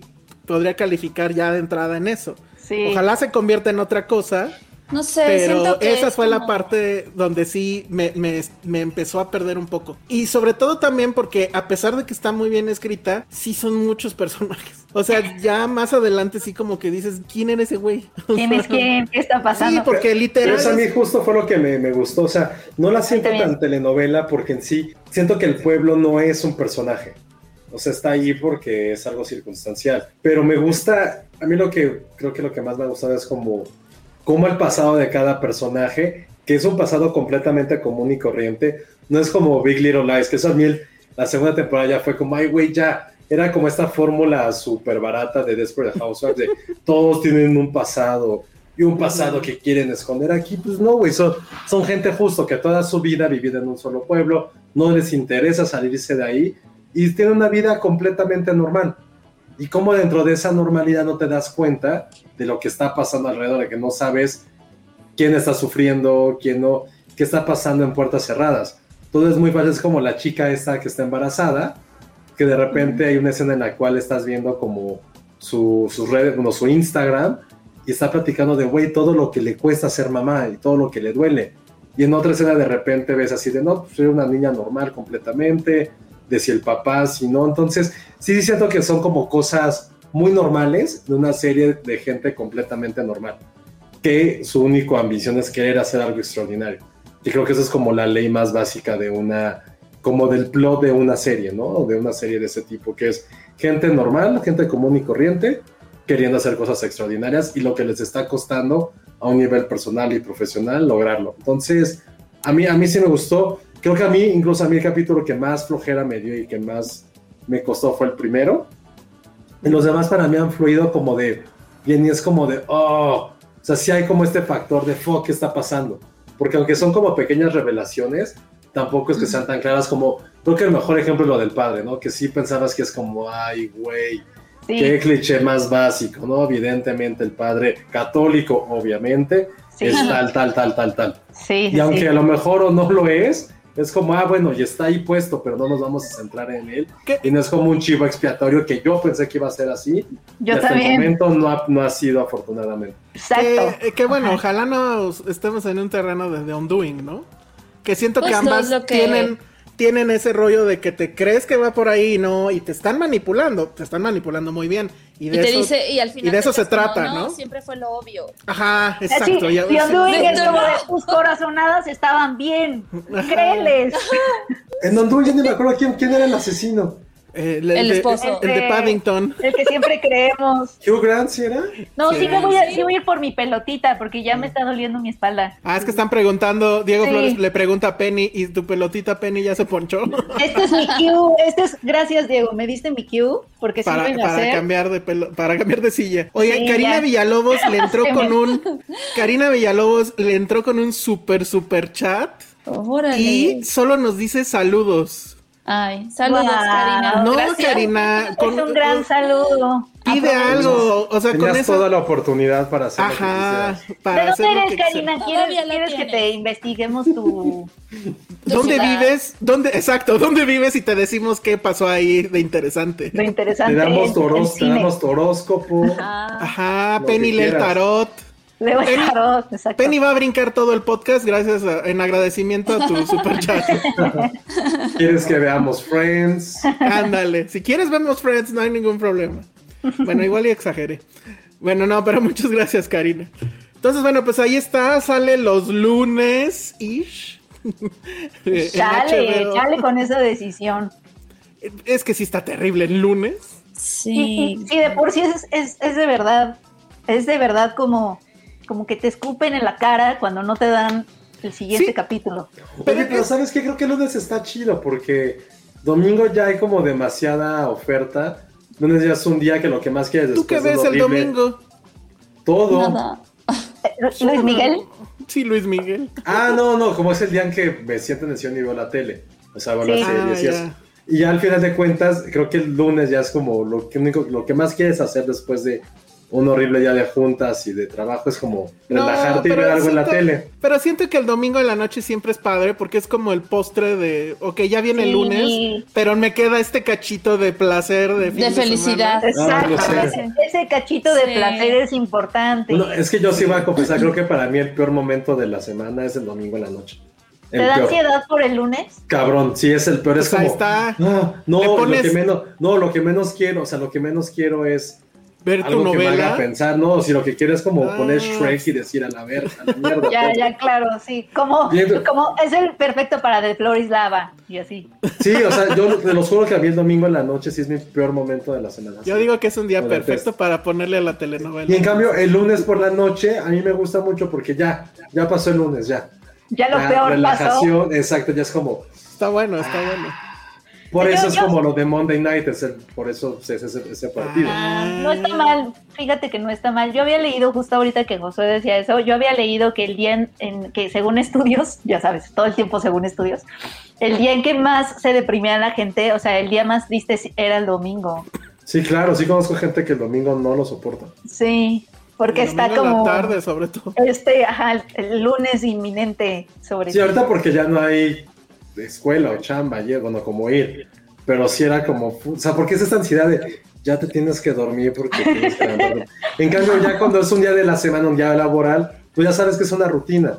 Pero el Ya domingo sé. vienes de no hacer nada y es como, oye, ya recuerda que tienes que irte a dormir o hacer las cosas o revisar tu agenda. Porque llega Entonces- de golpe, ¿no, Josué? O sea, como Sí. que el cambio entre el sábado en la noche y el domingo en la mañana es un cambio brutal. O sea, como que parece que pasó un año entre ambos. O sea, como que...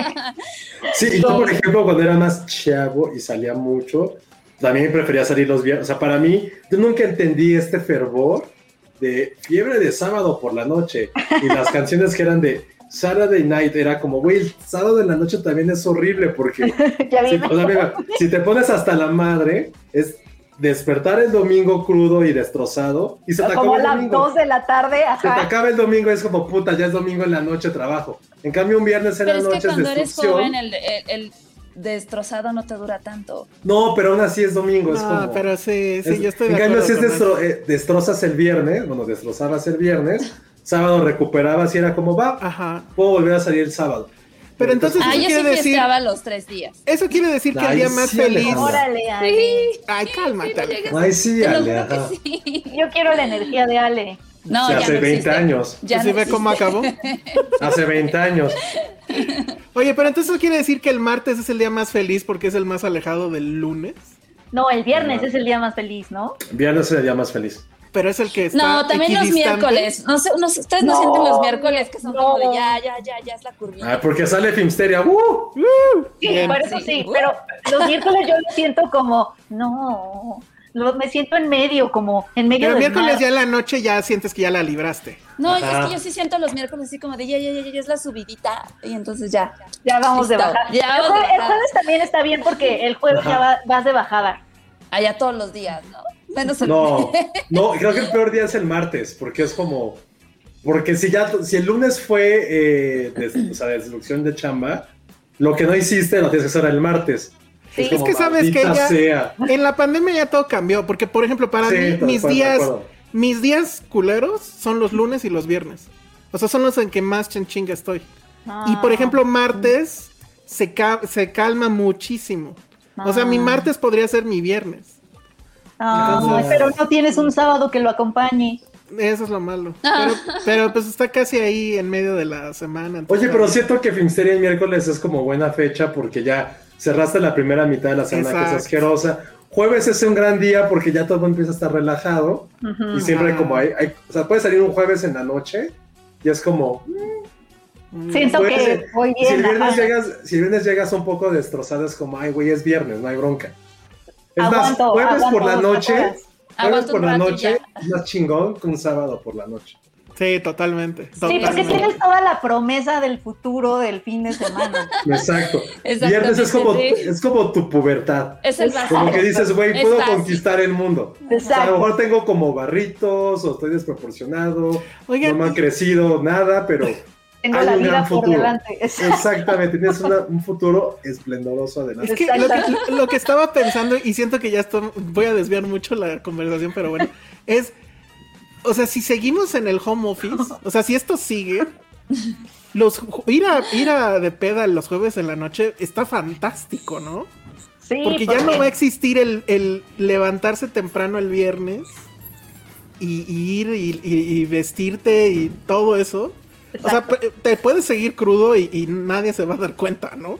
Exactamente, sí. Pero no sé si la vida nos va a dar ese regalo, porque estoy casi seguro que la gente va a querer que regresemos a las oficinas. No lo sé. Ojalá no. ¿Quieren que Filmsteria regrese a, Dix, a grabar en Dix que no sea en vivo? Esa es una gran pregunta que nos cada vez siento Sí. que más cerca nos las tenemos que No, creo que ya no, plantear. podemos, ya no podemos regresar a... Sí, que yo tampoco. Es que, no nos escuche Vero, ir a pero. Polanco. Ah, exacto. Yo si regreso a mi oficina voy a tener que ir de todas maneras. Ah, Allá al ladito, ¿Ya ves? A- hablando de jefes que quieren que regresemos. Pero bueno, vamos a, a lo que sigue porque ya es bien tarde. Nada más rápido, Sí, Flor Redonda dice, vimos la segunda temporada de Love, Death and Robots. Yo sí la vi. Dale, dale, dale. Muy rápido. Este son, creo que son menos cortos que la vez pasada, o sentí que eran menos. Son como ocho cortos. Creo que no vale la pena que les haga el resumen de cada uno. Creo que el nivel de animación sí está cada vez más cabrón, porque el- muchos de ellos son de esta animación súper realista, donde que incluso, pues bueno, yo los vi en 4K. Ya no te das cuenta si sí es filmado o, o en, en real o es animación. Pero la verdad es que está muy bien. Siento que Love, Dead and Robots está supliendo lo que ya no nos dio Black Mirror. Sí hay capítulos, o bueno, más bien este, cortos de la primera temporada que no lo supera la segunda, pero sigue siendo un gran ejercicio. O sea, en resumen es eso, véanla. Voy a sacar en filmsteria.com el, listado ordenado de, de mejor, o bueno, de peor a mejor. Pero este, definitivamente la tienen que ver. Creo que dura, o sea, si los ven todos de corrido es hora y media. Entonces está perfecto. El primero, sobre todo, es muy chistoso. Y después se va a cosas mucho más Ah, densas. sí. Pero muy, muy, muy, muy bien. Entonces, que si vimos, que si seguimos viendo la de Luis Miguel. No. Yo ya no volví a ver nada. Mm, mm. No, ah, tampoco. Yo, ah, no, yo sí. Ah, sí. ¿Viste el pasado? El pasado nosotros ya no lo vimos, de Sí plano. vi, el, sí vi el pasado. Ah, no. Creo que este último no lo vi. El, Mejor- este, de- el de este pin no. Mejor vimos Mare of. Yo me quedé en el, en el segundo capítulo, creo. Una cosa así, tercero. Yo solo vi la, el fin del estreno y fue como de meh. Sí. Para el chisme. ¿Qué fue Kiss? Ujú. Y ya, sí. Bueno. Preferí ver The Woman in the Window. Flor, Ah, Flor claro. Redonda me pregunta cuál fue mi corto favorito. El mío fue el del futuro sin hijos. Sí, ese sí se los platico rápido. Es un futuro distópico donde encuentran como que la fórmula para ser joven todo el tiempo, o sea, no envejecer nunca. Pero el costo es que ya no puedes tener hijos, nadie. Yo voto por eso. Por obvias Yo no razones. quisiera vivir toda la vida, la verdad. Ah, no, bueno. no, no es vivir toda la vida, es vivir joven, ¿no? No, to- toda No, la vida. toda la toda la vida. vida. O sea, nunca envejeces. Eres Nunca inmortal. envejeces y no te mueres. Ajá. Digo, igual te cae un piano y, y, pues te mueres, pero. O sea, no vas a morir por enfermedad, nada. O sea, vas a ser joven O siempre. sea, vas a morir ¿cómo te porque te Te disparan. ¿Vas a morir porque qué? Te, te sea, ¿cómo disparan o te caes o algo así. Ándale, algo así. Pero no, o no y, y la, y la regla es. Pero bueno, no es que te lo opten, sino que ya es un asunto de Estado. No puede haber este gente embarazada. No puede, no puede haber este niños. Está perfecto. Increíble. Porque si no, ya no van a la caber, gente ¿no? se puede embarazar. No, es ilegal. No, pero se puede embarazar. Sí Pero se puede, pero es físicamente ilegal. puedes. Sí, pero si te Ah. encuentran al chamaco, te lo Ajá. Pero ¿por qué? ¿Cuál es la lógica de, de Pues se, sobrellena el planeta. Como no hay ah, muertos. claro. Y si Ah, alguien se embaraza, ¿qué pasa? O sea, eh, eso lo tienen que ver, eso lo tienen que ver en el corto. No, dinos ya. Ay, pues sí, obviamente que estás cometiendo un delito. Entonces, Oye, Ah, oye, pero, pero sí rudo. tiene que, o sea, eventualmente, así yo metida ya en este mundo haciendo política pública, este, sí tiene que haber, o sea, si viviéramos en ese mundo, porque la gente sí se va a morir porque somos tontos y nos caemos de las escaleras, etcétera. Sí, Eh, pero eh, sí teoría- podría haber mujeres que, o sea, que, o sea, que hubiera como 10 embarazos permitidos al año. No sé, o sea, lo que, lo que te manejan, pero obviamente no se clavan porque el corto dura 10 minutos. Pero sí, o sea, nos estamos tardando más en discutirlo que en lo que dura. No, pero está, está, está buena esa premisa, es como Ajá, los ve, pero. bueno, se entiende que se entiende que obviamente la tasa de mortandad, porque además es el futuro, o sea, hay robots, hay autos voladores, es, es un poco Blade Runner. Exacto, sí. Y de hecho, pues los Blade Runners hacen, digamos, eso, controlar que no haya eso. Y, y la, y la analogía está padre porque ya todo mundo vive en rascacielos. Pero obviamente Ah. los de más arriba son los que tienen más dinero. Y hasta abajo Como es donde vive la gente más pobre y donde van, de hecho, a buscar gente que esté teniendo niños. Entonces, este, Ah. digo, no te dicen, eso espérate para cuando lo hagan película, Penny. Entonces, Ok. ahí sí ya, premisa. es una gran premisa. Y sí ya es el mejor. que me, que me expliquen todo el mundo. Perdón. Y sí es el mejor, es el mejor de, de todo. Pero bueno, entonces vámonos a lo que sigue, que es la nueva, que no sé si tú ya la viste, Penny. A ver, espérame, nada más rápido. Hugo Hernández, este creo que todavía no lo ponemos, ¿verdad? Le entra al superchat también y dice, voto porque se queden en este formato. Sí, pues sí, ya ves, ya la gente está feliz con este formato eh, en vivo, pero remoto, pero todo eso. Entonces, vámonos a lo que sigue, que es la nueva película, la nueva película de Zack Snyder, que ya no sé si sí la viste o no, Penny. No la he visto, es que todavía no estre- es que no la vi en función de prensa. Ya, y ustedes tampoco la vieron, ¿verdad, Josué y Ale? No. Este, a ver, entonces rápido. Eh, recordarán que de hecho Snyder pues, ya había tenido su película de zombies, Dawn of the Dead, que es el remake obviamente de, de George. Romero, y que para mí, y bueno, y después de haber visto Army of the Dead, sigue siendo su mejor película. O sea, es esta cinta, eh, la primera pues, este, que donde, si bien están ahí los tics de Snyder, el uso de la cámara lenta, el uso de las canciones, todo eso lo hace súper, súper bueno. Y pues después siento que el gran problema con Snyder es que le dieron dinero. Entonces, si quieren que haga mal cine, denle dinero. Y si quieren que haga buen cine, quítenle presupuesto. En serio, porque la primera costó nada. Y bueno, o sea, no tenía dinero. Incluso hasta se ve en el póster. El póster está súper feo. Y este de Army of the Dead está así todo estilizado y demás. Entonces, bueno, ¿qué ot- otra, otro punto también de Army of the Dead? Eh, eh, confirma que lo mejor que hace Snyder son los intros. O sea, es un director de intros. Y aquí, como en Watchmen, hace lo mismo. Nos en, no- en los primeros 10 minutos nos explica cómo empieza este outbreak de zombies que empieza en, en Las Vegas. Y te muestra toda esta mini historia en un intro igualito al de Watchmen, ya saben. Una canción famosa de fondo, que en este caso es Viva Las Vegas, pero en un, este, en un cover, no, la verdad no me fijé bien de quién era y donde se ve cómo empieza el contagio en Las Vegas y empiezan estos zombies que son casi zombies chocarreros porque pues, están ahí en las apuestas y están en la fiesta. Se ve a Liberace vuelto zombie en el piano y o sea, divertidísimo. Pero esa no es la película que quiere contar Snyder porque Snyder es un autor y bla bla bla bla. Entonces, ¿de qué se trata la película? Bueno, Ay, qué horror. que después de eso, el gobierno lo que hace es cercar Las Vegas y tiene y ya tiene la idea de como no hay forma o no encuentran la cura para los eh, eh, enfermos de esta cosa, la- van a mandar una mini bomba nuclear. Pero entonces hay un pues millonario que busca a Dave Bautista, que es uno de los sobrevivientes que salió de Las Vegas vivo, y le plantea que hay en una bóveda de eh, alguno de los hoteles con casino, obviamente, que está llena de dinero. Y que como la zona ya deja de ser parte de la federación y es como que un hoyo negro legal, por eso la van a, para poderla bombardear, les dice, si ustedes entran y rescatan ese dinero, se quedan con la mitad, a mí me dan la otra mitad y bueno. Y entonces en ese sentido se vuelve, aunque bueno, se llama Army of Dead, pero pues es un Suicide Squad, donde va Dave Bautista y pues va a ir eh, contratando este, pues gente que le ayude a esa misión. Que ahí está muy chistoso, porque a le dicen te quedas la mitad, ¿no?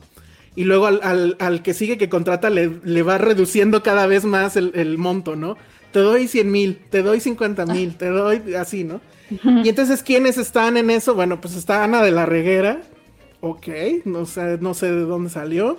Está otro, bueno, de los conocidos, pues, porque la verdad es que hay muchos desconocidos.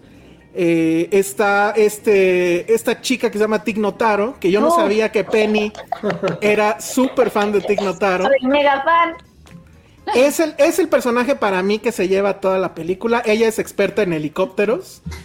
Y pues lo que hizo Snyder, porque bueno, yo no sabía, ahí es dato de trivia, este personaje originalmente lo hizo otra actriz.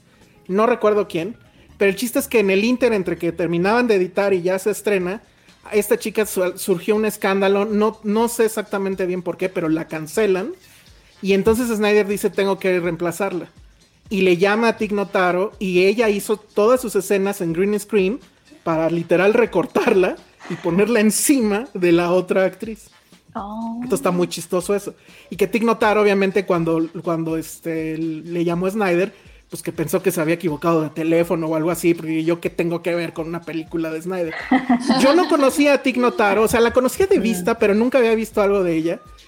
Y, que, y, y la verdad es que dije, claro, o sea, el clic es inmediato y ella es muy chistosa y sí tiene este asunto de mujer ruda y te digo, le ponen creo que está fumando puro o algo así y con su traje militar, pero pues completamente se lo compras, ¿no? Es, Sí, es muy lo divertido. Lo chistoso de Tig es que ella ha dicho, en, tiene un podcast que se llama Don't Ask Tig Notaro, en donde la gente le habla para pedirle consejos, pero como ella es una comediante, pues imagínate Ah. los consejos que les da, está increíble. Y cuando ha hablado de sus papeles en películas o algo así, dice, yo no actúo, todo lo que ven en la película soy yo. O sea, soy, estoy siendo Tig Notaro. O sea, no estoy actuando de nada. Sí, sí, sí, tal cual. Y eso, en serio, créanme que le, le da una frescura al tema muy, muy padre. Hay otro personaje, nada más que no encuentro su nombre. Es un actor que yo no había visto antes, que es alemán. Matthias, Matthias Schweighofer X. Es supuestamente el que es experto en abrir bóvedas, pero es este personaje que en la película también es alemán y ya sabes, hace acento alemán, pero que es así como que el más tranquilo de todos, el, el, el woke, el este, no sé, hay un momento donde hacen un chiste de chinos, porque el que lo los contrata es asiático y los corrige que eso está mal y no sé qué. Entonces, bueno, ahí su ligera burla al asunto woke, está bien. Entonces, todo suena que sería súper divertido porque se tienen que meter a Las Vegas infestado con, con zombies. Zombies. Y, y es una haste movie, se convierte en una haste movie porque obviamente tienen que ir a la bóveda, todo lo que pues es obvio. Y tú dices, bueno, está bien, ¿no? O sea, se va a divertir Snyder. No, porque como soy Snyder ya no pueden ser las cosas divertidas. Y entonces Ah, mete todo unas- es oscuridad. Primero es oscura, literal es oscura de la luz. O sea, no sé si fue mi copia, pero eh, dices, güey, están en un cuarto con luz, ¿por qué se ve tan oscuro todo? Hasta que salen a la luz, a la calle, el sol ahí, es donde dice, bueno, ya, ok, no puedo ya seguir filmando en esta oscuridad. Insisto, no sé si fue culpa de mi copia o de mi tele o no sé, pero bueno, eso pasa. Pero además mete una subtrama donde eh, resulta que la hija de Dave Bautista se mete sin que se den cuenta al equipo y que su mamá y entonces está la crisis allá afuera de los zombies y estos están aquí este platicando sobre lo difícil que es fue que la mamá creo que se murió o la abandonó o ya no puedo con tanta flojera este, apúrate, ¿no? O sea, tienes a la horda zombie allá afuera y ustedes aquí platicando sobre qué le pasó a la mamá y demás. Entonces, la verdad es que son puros set pieces, algunos mejores que otros, pero en general sí se siente como una oportunidad desperdiciada. O sea, pudo haber sido muy divertido, pudo haber sido un asunto de ya, o sea, fuera la solemnidad, fuera la densidad, fuera la seriedad, pero no, Snyder está en serio convencido de que lo suyo es eso y a fuerzas lo metió aquí y la verdad es que, pues, o sea, si no fuera por Tig Notaro en serio, no me habría divertido ni tantito. O sea, y, y lo malo es que está en muy pocas escenas también. O sea, no, su papel es muy pequeño. Estoy viendo los steals y yo creo que no era ¿Sí era copia. No, o sea, es, es que sí, hay escenarios en exterior donde todo se ve azul, gris, Ajá. que digo, de repente se hizo solecito, pero, pero en general Cuando, sí. cuando finalmente salen ya a, a campo abierto en Las Vegas y que están todos los zombies ahí, ahí sí hay luz. Pero dices, güey, o sea, hasta el póster está más colorido que la pinche película. O sea, lo que te voy a decir, que el póster está... Sí. De hecho, el póster te vende un poco esta aventura un poco Comedia, ¿no? divertida, cómica. no, yo la verdad no, o sea, creo que el inicio está muy bien. El inicio es increíble. O sea, este montaje como los que hacen casi todas sus películas del inicio está increíble. Pero ya después, o sea, va- cuando se está planeando y que va juntando al equipo y todo eso, eso es divertido, pero eso ya lo hemos visto N veces. Y ya cuando viene la ejecución de pues ya vamos a ir por los zombies, no sé qué, viene toda la subtrama de la hija y no sé qué, Ay, que qué el malo, y, ay, no, muy, y dura muy dos flojera. horas y media. Dura un chorro. Madre mía, qué horror, no la veré. Y, No, ¿por y- qué? ¿Por qué Zack Snyder? Ya. Güey, y luego en, alguien en- en hablar la con él. no me acuerdo si fue en la conferencia o en el video, creo que fue en el video de cuando hubo un video de lo que viene de Netflix. Él sale al final viendo su propia película y diciendo, "Ay, no hay una versión más extendida." O sea, seguro hay una versión extendida. No, al por diablo, favor, ya. no, vamos. No, ¿Sabes ya, que no? ya. O sea, el problema sí, es que lo siguen viendo, por eso lo hace. Exacto, o sea, me, me estaba, me estaba imaginando si Zack Snyder dirigiera nuestra vida, la infan, nuestra infancia sería increíble y luego ya empezaría toda la seriedad y toda la solemnidad. Lo bueno es que nos daría una versión extendida, entonces no nos moriríamos tanto, tan rápido. Oye, está bien, o sea, creo que Zack Snyder dirige nuestras vidas de todos. Sí, Con la infancia creo que esa es bonita, justo la después vida ya de viene. todo. Sí, Ay, muy no, bien. qué horror. Por eso lo odiamos, porque es tan parecida a nosotros. No. No, no, no. No, la verdad es que Una adultez solemne y sobria. Y luego, y, y luego ves, ves la primera, porque eso dice, o sea, vi, vi esta, la nueva, Army of the Dead, Y después vi Dawn of the Dead, su primer película, que yo la recordaba, que me había gustado mucho. Dije, bueno, vamos a ver, a lo mejor era yo un loco soñador y joven. Pero la verdad es que sí, o sea, su primer película es una gran película donde cuando tiene estos deslices estéticos sí tiene una razón de ser, donde sí hay cámara lenta, pero no es esta hiper cámara lenta y con... ¡Oh! no, ya sabes. puta. Sí, súper contemplativo. Sí, no, o sea, ¿Y aquí no presenta sus personajes con coro? no, afortunadamente no. No, de hecho creo que le, creo que sí le baja un poquito a eso, un poquito. Pero donde es, te pierdes en esta subtrama donde insiste en, el- en, en- en cosas que dices, güey, no me importa que si la mamá o la esposa de Dave Bautista hizo tal o cual.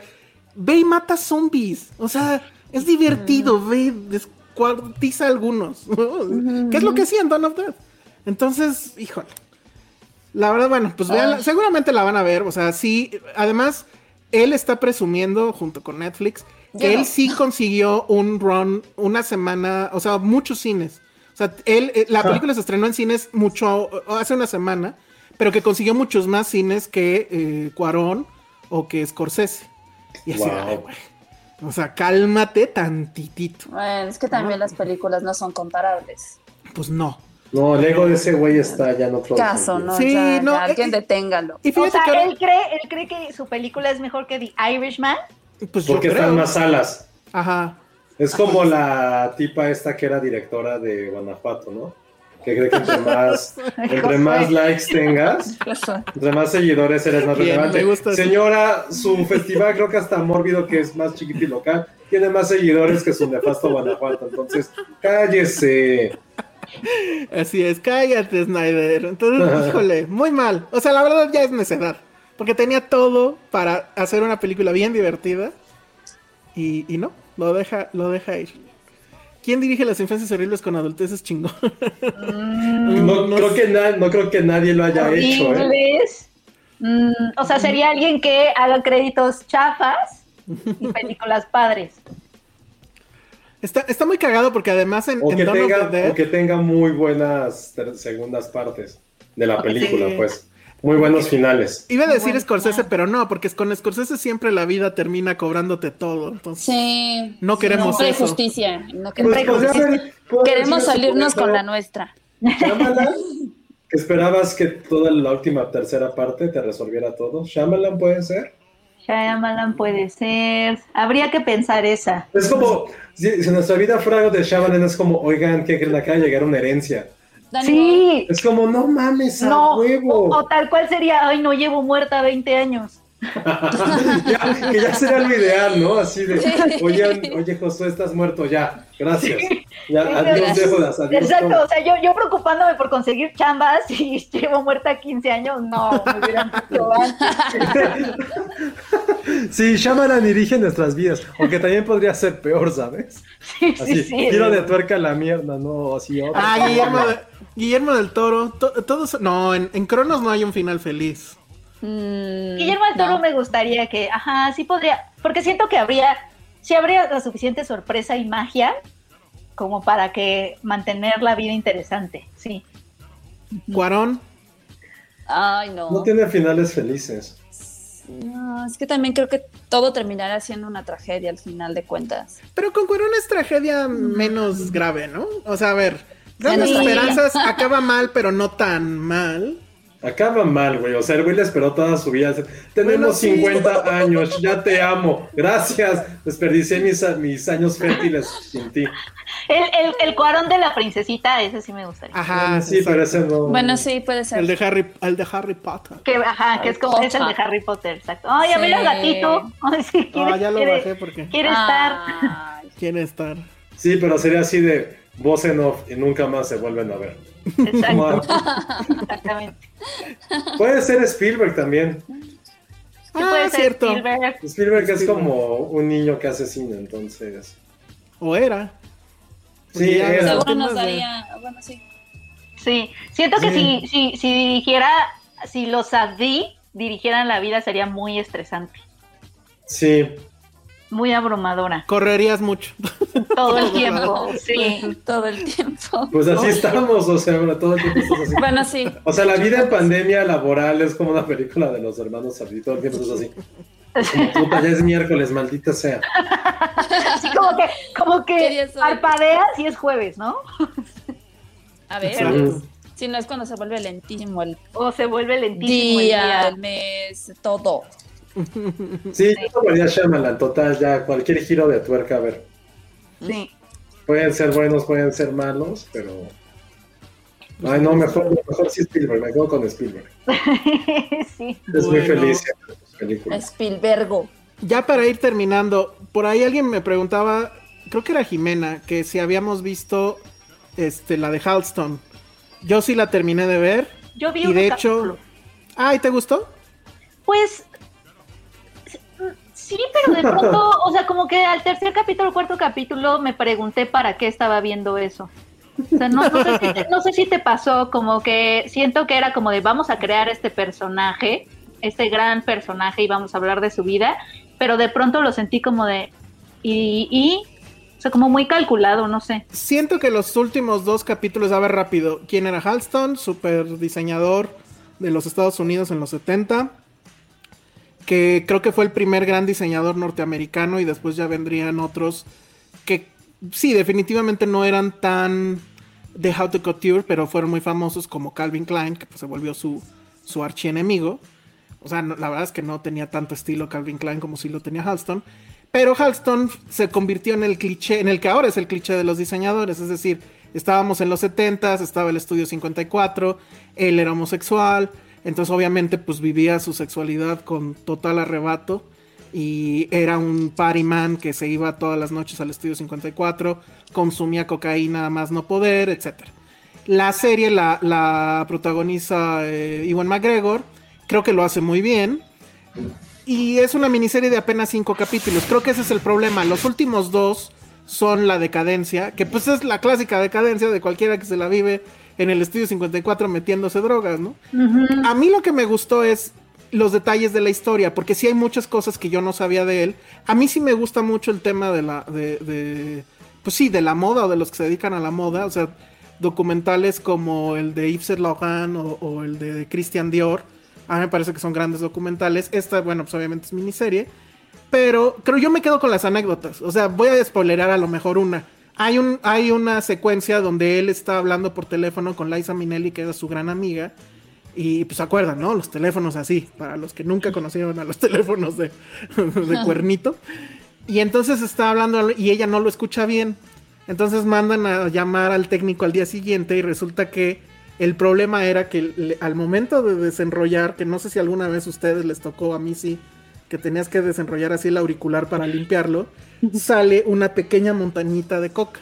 Ese era el problema. O sea, le metía tanta, se metía tanta coca en todo momento que la empezó a de- dejar ahí, se quedó como residual en el teléfono y por eso no sonaba. No creo que eso haya sido falso, o sea, no creo que se lo haya inventado para la serie. Hay muchas anécdotas de ese tipo durante toda la serie y eso es lo que a mí me mantuvo. Sí he leído muchas críticas, creo que va un poquito más allá de ser un simple wikipediazo. Y los tres primeros a mí sí me atraparon. Ya después sí estoy de acuerdo. O sea, ya fue. La decadencia es como que muy obvia. Obviamente, pues ya estaban en los 80, iba a venir el SIDA. Y, y, pues ya se imaginarán por dónde va, ¿no? Entonces. Y te la anuncian, ¿no? Mucho también. Eh, Sí. esa, en las anécdotas, esa anécdota a mí la que me gustó fue igual, como, como, no sé si así sucedió, pero cómo conoce a Liza Minnelli. Ajá, está bien Este, padre. Y eso. cómo empieza su, su amistad, esa también está padre. Ver a Liza Minnelli, Ver a Liza este, Minnelli. eso también está increíble. Y otra muy buena es de la persona que encuentran muerta en, en, en el estudio 54. Ah, sí, sí. No voy a contar más detalles porque la verdad es que sí está muy cagado. Entonces Sí. es eso, creo que la, la- la suma de anécdotas, la batalla de Versalles, también creo que eso está padre, eso yo no sabía que había sucedido. Sí. Eso es lo que yo le rescato. Pero bueno, entonces nos preguntaban eso. Y ya por último, porque creo que ese sí la vimos al menos nosotros tres, es este The Woman in the Window, ¿no? Que Así es. pues es esta película que creo que por lo menos en papel no sonaba tan mal. eh, que además tiene esta particularidad que yo creo que va a ser la última, o de las últimas, pero yo creo que sí es la última, en la que vemos el logo de 20th Century Fox y la famosa fanfarria al principio de la, de la película.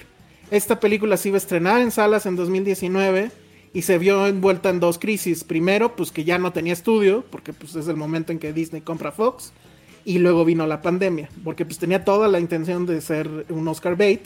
¿Y por qué? Pues porque tiene un caso muy increíble que es Amy Adams, Gary Oldman, eh, sale por ahí Anthony Mackie, aunque muy poquito, y Julianne Moore, que es casi un cameo extendido. ¿De qué va? Pues es esta mujer, es muy en la onda Hitchcock, que es agorafóbica, no puede salir de su departamento de varios pisos en Nueva York. Eh, está divorciada, su esposo ya no vive con ella y su, y su, única hija tampoco, se comunica con ella por teléfono y llegan enfrente de ella pues los nuevos vecinos que afortunadamente para la trama pues no usan cortinas. Entonces ella una noche, como pues, ya sabemos en qué película de Hitchcock o ya sabemos en qué capítulo de Los Simpson, ve cómo matan a la esposa, quien un día antes ha ido a visitarla porque pues, ya saben, ¿no? Conocer a los vecinos. Entonces, pues hace todo un escándalo porque ella vio el asesinato, pero nadie le cree y nadie tendría por qué creerle. nadie, este, nadie tendría por qué creerle porque pues es agorafóbica, está medicada y pues básicamente está loca. Y pues de eso va la película y pues ya se imaginarán por dónde va también el final. Entonces, pues ¿qué les pareció? A mí me parece que es un ejercicio, o sea, ella está muy bien, Amy Adams, como prácticamente siempre, pero qué mal ejercicio para copiar a Hitchcock, ¿no? Pues no, no diría que es como copia. Eh, a mí me entretuvo bastante. O sea, no sé si es porque había escuchado muy malas, muy malos comentarios, que la verdad no se me hizo tan mala. Pero aquí hay un dato curioso. Esta película justamente se vio, como lo decías, como que en esta crisis de no tener estudio, de no tener distribución. Y lo que hizo Disney en un intento de poder estrenarla fue hacer reshoots porque cuando, o sea, les compran Fox, les llega el producto, lo ven y dicen es que esta película nadie la entiende, hacen reshoots y, y terminan haciendo esto y dicen, no, aún así no, no, no, no, es no va con nosotros y se, la, y se la venden a Netflix, ¿no? Para que la película ya por fin pueda liberarse. Y estuvo en primer lugar de, de vistas. Sí, es... sí, o sea, es que al final creo que es un, o sea, creo que ese tipo de películas como thrillers, o, o sea, eh, de terror psicológico, sobre todo, y demás, como que siempre son muy populares, ¿no? Y, y algo que la gente busca. Creo que al final, pues, es una, o sea, la película creo que al final es entretenida. Amy, Amy está increíble como siempre, este, ya se ve, sí, ya se ve que los, los, años han pasado por ella cañón, así al igual que los de Friends. Pero a mí no me molestó, ¿eh? O sea, insisto, no sé si es porque me, me predispuse un poco por todos los comentarios negativos que había escuchado y que, ay, no, es súper chafa la copia Hitchcock. Obviamente ahí está el guiño, está el, o sea, lo ves y dices, ay, claro, ¿no? Este, pero no lo sentí tal cual, ¿no? Al final creo que sí es entretenida. Sí, es una tontería, obviamente, pero ¿Tú, Josué? Aquí casi, casi voy a copiar todo lo que dijo Ale, ¿eh? La verdad. ¿Ah, sí? sí? o sea, me sorprende. Eh, igual nunca sentí como algo Hitchcock, o sea, es como el recurso es por lo de la ventana, pero ni siquiera lo sentí ni como homenaje, ni nada. Bueno, de la hecho, escena donde pone el telefoto, pues sí es así. Hola, Jimmy Stewart. Sí, pero, o sea, nada más es por eso, pero, o sea, incluso se me hizo más... Eh, ¿Se acuerdan de esta película que se llama Sliver, que todo lo veía por Sí. cámaras? Se me hizo un poquito más de eso. Yo, en lo particular, creo que nunca he estado en, la, en el carrito de Amy Adams. O sea, que todo lo... Es que, que nunca gana el Oscar, güey. O sea, yo nunca he estado en ese, en ese tren, entonces me da exactamente igual que hubiera sido Amy Adams o Julianne Moore. Me da exactamente igual. Pero es de esas películas que lo platicamos, es de, a ver, deja tu, ce- tu cerebro a un lado y solamente pásala bien pásala bien y trata de descifrar quién es el asesino y saber si está loca, si están locas los vecinos. Pues esas películas que perfectamente la pude haber visto en el cine o es la, es la definición idónea de películas que ves en un camión. Ajá. Es eso, es una película que no está apostando a nada, que no está tratando de resolver nada y que al contrario te hace así como de, ah, chale, sí. Y, y me encanta que es también de esas películas que le gritas a la pantalla. Creo que eso es como otra cosa que está increíble, ¿no? De, güey, no hagas eso, no, ma-". o sea, yo sí creo que grité dos veces, así de, güey, es neta que está pasando eso. Ya, el final es una estupidez. Estupidez. Es una gran, gran estupidez, como pasa en el 95% de ese tipo de películas. De es ese, como- tipo de, de ese tipo de libros, además, porque está Ah, basada claro. en un libro de aeropuerto. Que Ah, es el justo. clásico libro de aeropuerto. O sea, no. para quien no conozca el término, libro de aeropuerto es este libro que te compras justo cuando vas a hacer un viaje largo. Y que son estas cosas como que la, la del tren, ¿no? Había una de la, la del Sí. Tren. del y- tren. La chica Y, pues de hecho no sé si Fifty Shades también era un libro de aeropuerto en cierta forma. Pero bueno, No, usualmente son no más de, misterio y de asesinatos. Que obviamente te- la solución es bien pendeja, ¿no? Pero para entonces ya llegaste a, a China y ya no te importa, ¿no? O sea, ya te lo chutaste todo el, el- el avión. Entonces, aparte, pero sí, sí es eso. Esa película que dices, güey, ya sé quién es el asesino, obviamente va a pasar eso. Y pasa. Y, ya, o sea, sí, el- insisto, el final es una tontería, pero en el Inter es como, güey, está bien. Y es como, ay, ya, señora, salga de la casa. O ya es como, ya, Gary Oldman, cállate. Pero eso me gustó a mí, ¿sabes? Que es como. Ga- Gary Oldman película- sí. Película que le gritas a la pantalla de lo estúpida que es, lo irreal y a veces lo desesperante, que son los personajes muy acartonados, muy unidimensionales, pero es una gran, gran película que, pero es una película que puedes ver el domingo en la noche. Es esa la Puede ser, pero yo sí la sufrí, ¿eh? Yo sí la sufrí. La Ah, tuve no. que ver en dos partes porque no, no pude. Y, y la, y la otra cosa con Gary Oldman que dije, si Penny la viera, seguro diría, aquí está el espíritu de Ken Loach otra vez. No, no hay, espérame, no hay pateados, creo, que yo recuerdo, ¿no? ¿O sí? Que puede Sí que hay sí haya. pateados, sí hay Sí hay pateados. Pero lo No, cagado es que. Gary Oldman básicamente lo contratan para hacer tres escenas donde le gritonea a Amy Adams. Entonces es así como, de, güey, neta, ese es tu papel. Ay, no. Pero El- bueno, El, el fantasma de Ken Loach sobre nosotros sí, hombre. todo el tiempo. El es director como es- esas películas donde todo, cualquier estupidez que puede salir mal, sale peor. Es como no tires, ay, tiró la computadora.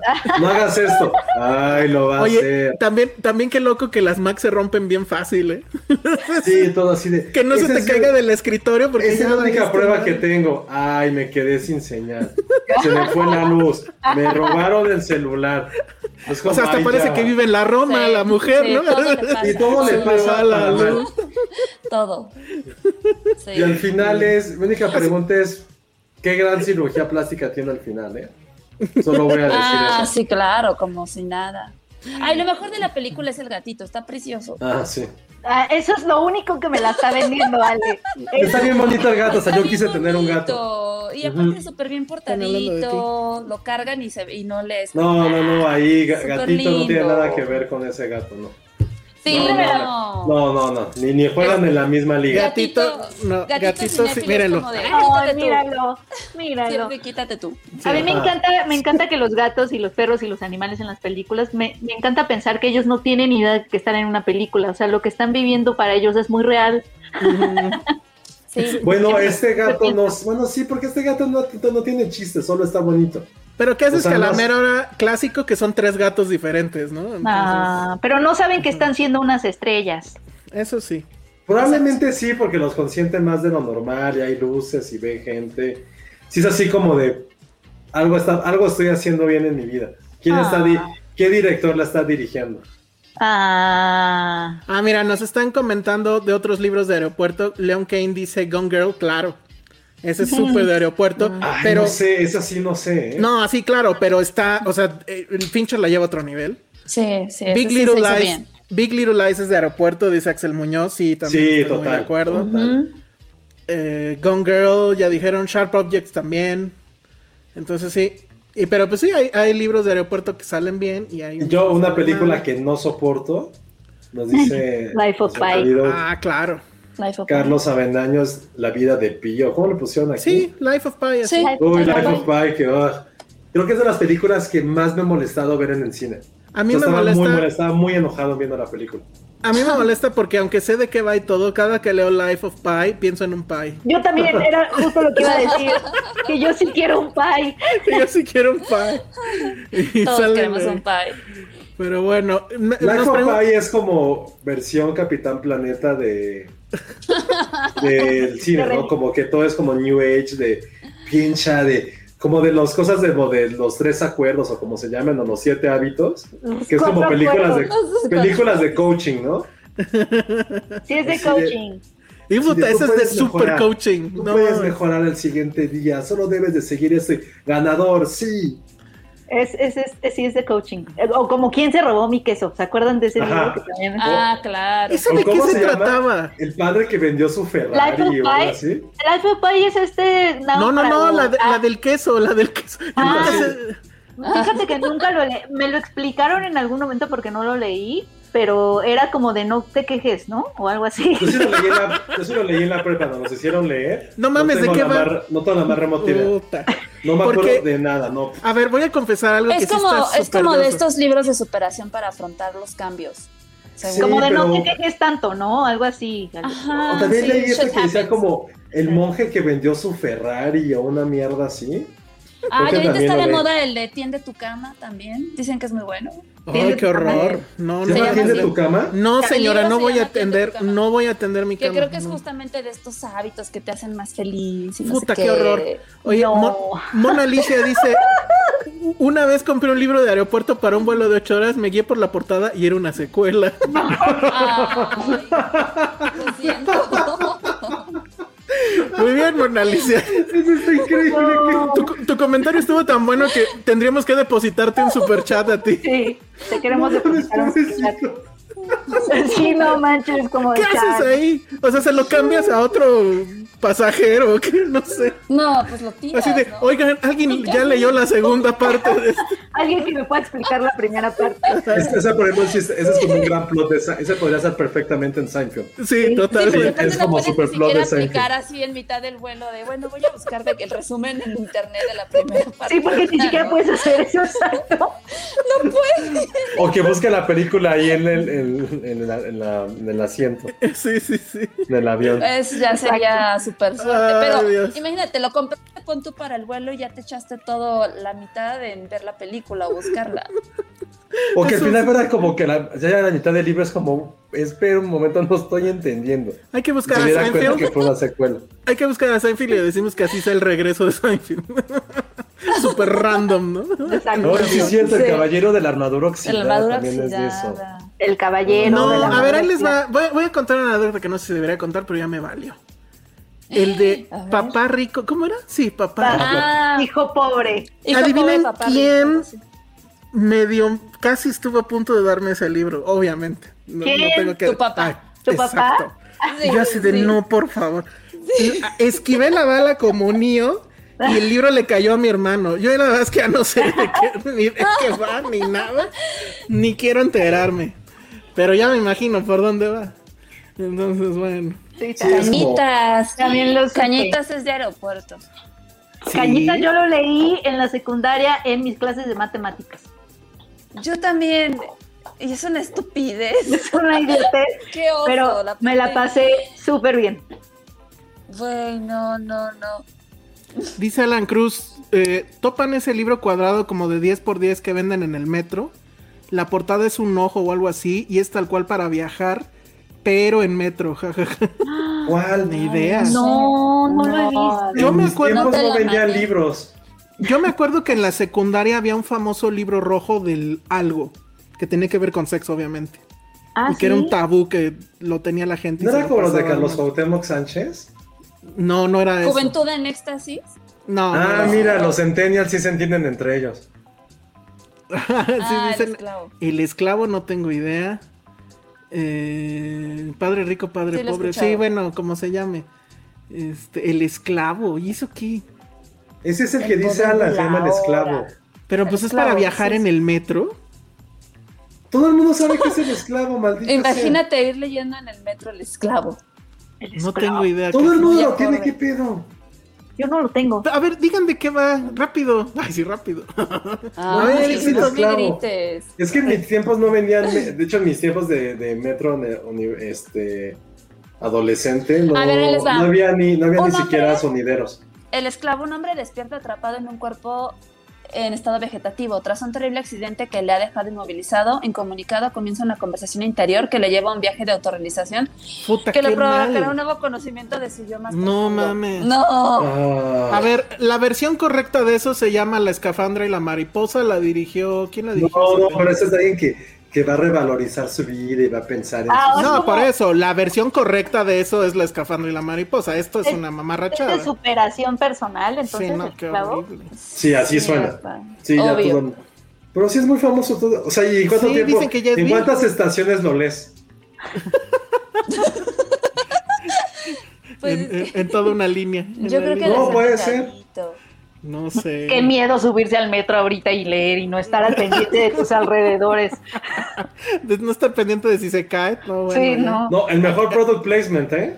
Ah, muy bien. Hablemos mejor del libro de los secretos de Lulu Petit. Para viajar en el metro es un gran libro de metro. Ah, Yo tengo una copia, Bien gracias. Yo también, firmada además. Sí. Pero muy buen product placement, ¿ven? Así Sí. pueden hacerle. Ya que saquen la película. Sí. Que, que sí, que sí vi lo que hizo Memo Aponte con los Simpsons. No sé ni quién es Memo. Ay, Todos vimos lo que yo, hizo, yo- pero o sea, no yo sí quisiera mentar decir. madres, pero no quiere, no quiero darle promoción a ese mequetrefe. Sí, me que mejor trefe, me encanta esa palabra. La Eh, Sí, es había una canción Y, que y es muy, y es muy débil Mequetrefe. decirle mequetrefe. Mi mamá la escucha y la, usa cosas. mucho.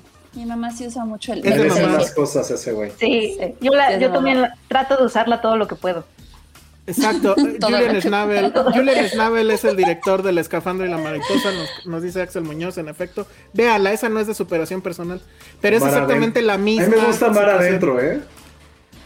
Hijo, no, me yo gusta no. mucho más Mar adentro. No, no, a mí me gusta más. ¿Quién se llevó mi queso? No, es quien. ¿Sí se llama quién se ha llevado mi queso? Sí, Sí, ¿quién sí, ¿No es quién ha vendido mi queso? No, ¿quién se ¿quién llevó se mi llevó mi queso? El otro clásico de esos, que tampoco leí obviamente, es El vendedor más grande del mundo. Ay, como así, no me acuerdo cómo llegué, no, no recuerdo la neta. Por X o por Y llegué a, a buscar en internet el poema de la mamá más mala del mundo. Y fue como Ay, no. Josué. estas mierdas que nos hacían leer o... No, no, no, ¿se acuerdan de esa mierda de papá? De, papá, ¿cuánto cuesta una hora de tu trabajo? Ay, no, no mami. Oigan, para los que nos ven en YouTube, ahorita está el cameo de Harry. Ay, Ay, Harry. Harry, mucho gusto. Yo sí quería conocer. ¿Cuál es, ¿Cuál es la relación de Harry con Gatito? Eh, hay respeto, mucho ¿Aceptación? respeto, aceptación. Se respetan, pero con distancia. Con distancia. Sí. Está muy Espero bien. pronto pase todo para hacer una cita de juegos. Mira, Harry, qué bonito. Su carita. Me encantan los perros a los que no les vemos los ojitos porque tienen pelo. Ajá. Ay, Lo que no entiendo es por qué apareció. Nomás es un asunto random de, tenía que de este programa. en el programa. Pero sí. de lo más raro. Bueno, pues ya vámonos, ¿no? Pero yo, bueno, me están preguntando por la famosa sección Los Fuereños del Anime. La verdad es que esta semana no perdí mi, digo, no pude ver nada. Entonces, este, le quiero ceder esos 5 o 10 minutos que nos quedan a Penny porque está en su sección ¿Qué hay de nuevo en Filming Latino? Sí, oigan, es que. les Ya, ya deberías de gestionar con ellos que nos patrocinen. Sí, sí, porque sí Tú tengo que mi te llevas gestión. también con ellos. ¿Qué, qué de nuevo en movie y filming latino? Eso es, Ajá. les traigo mi sección. No, rápido, está Barda por Agnes, que es la última película de Áñez Barda. Uf. Está en ambas, en movie y en filming latino.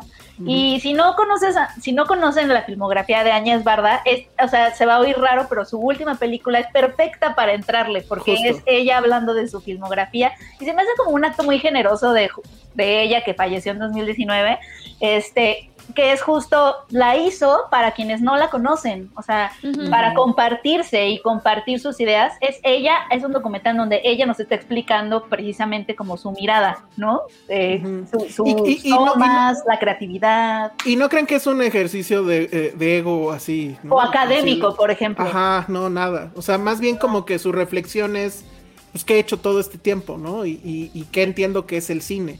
Y que entiendo que es el es eso. arte en general, Ajá, o sea, qué es la creatividad y cómo la entiendo yo. Y hay, hay una parte bien bonita, ¿no? Eh, En donde dice, es que creo que todos estamos hechos de los paisajes que nos gustan. Si a mí me abrieran, encontrarían playas. Está Ah. súper bonito. De verdad, eh, si no conocen a Áñez Barda, que es muy increíble, se van a enamorar con esta película. Y es chistoso porque es la última película y es, perf- es la puerta a su cine. Puede ser la primera para muchos. Puede ser la primera. Y entonces está en filming y está en dónde más?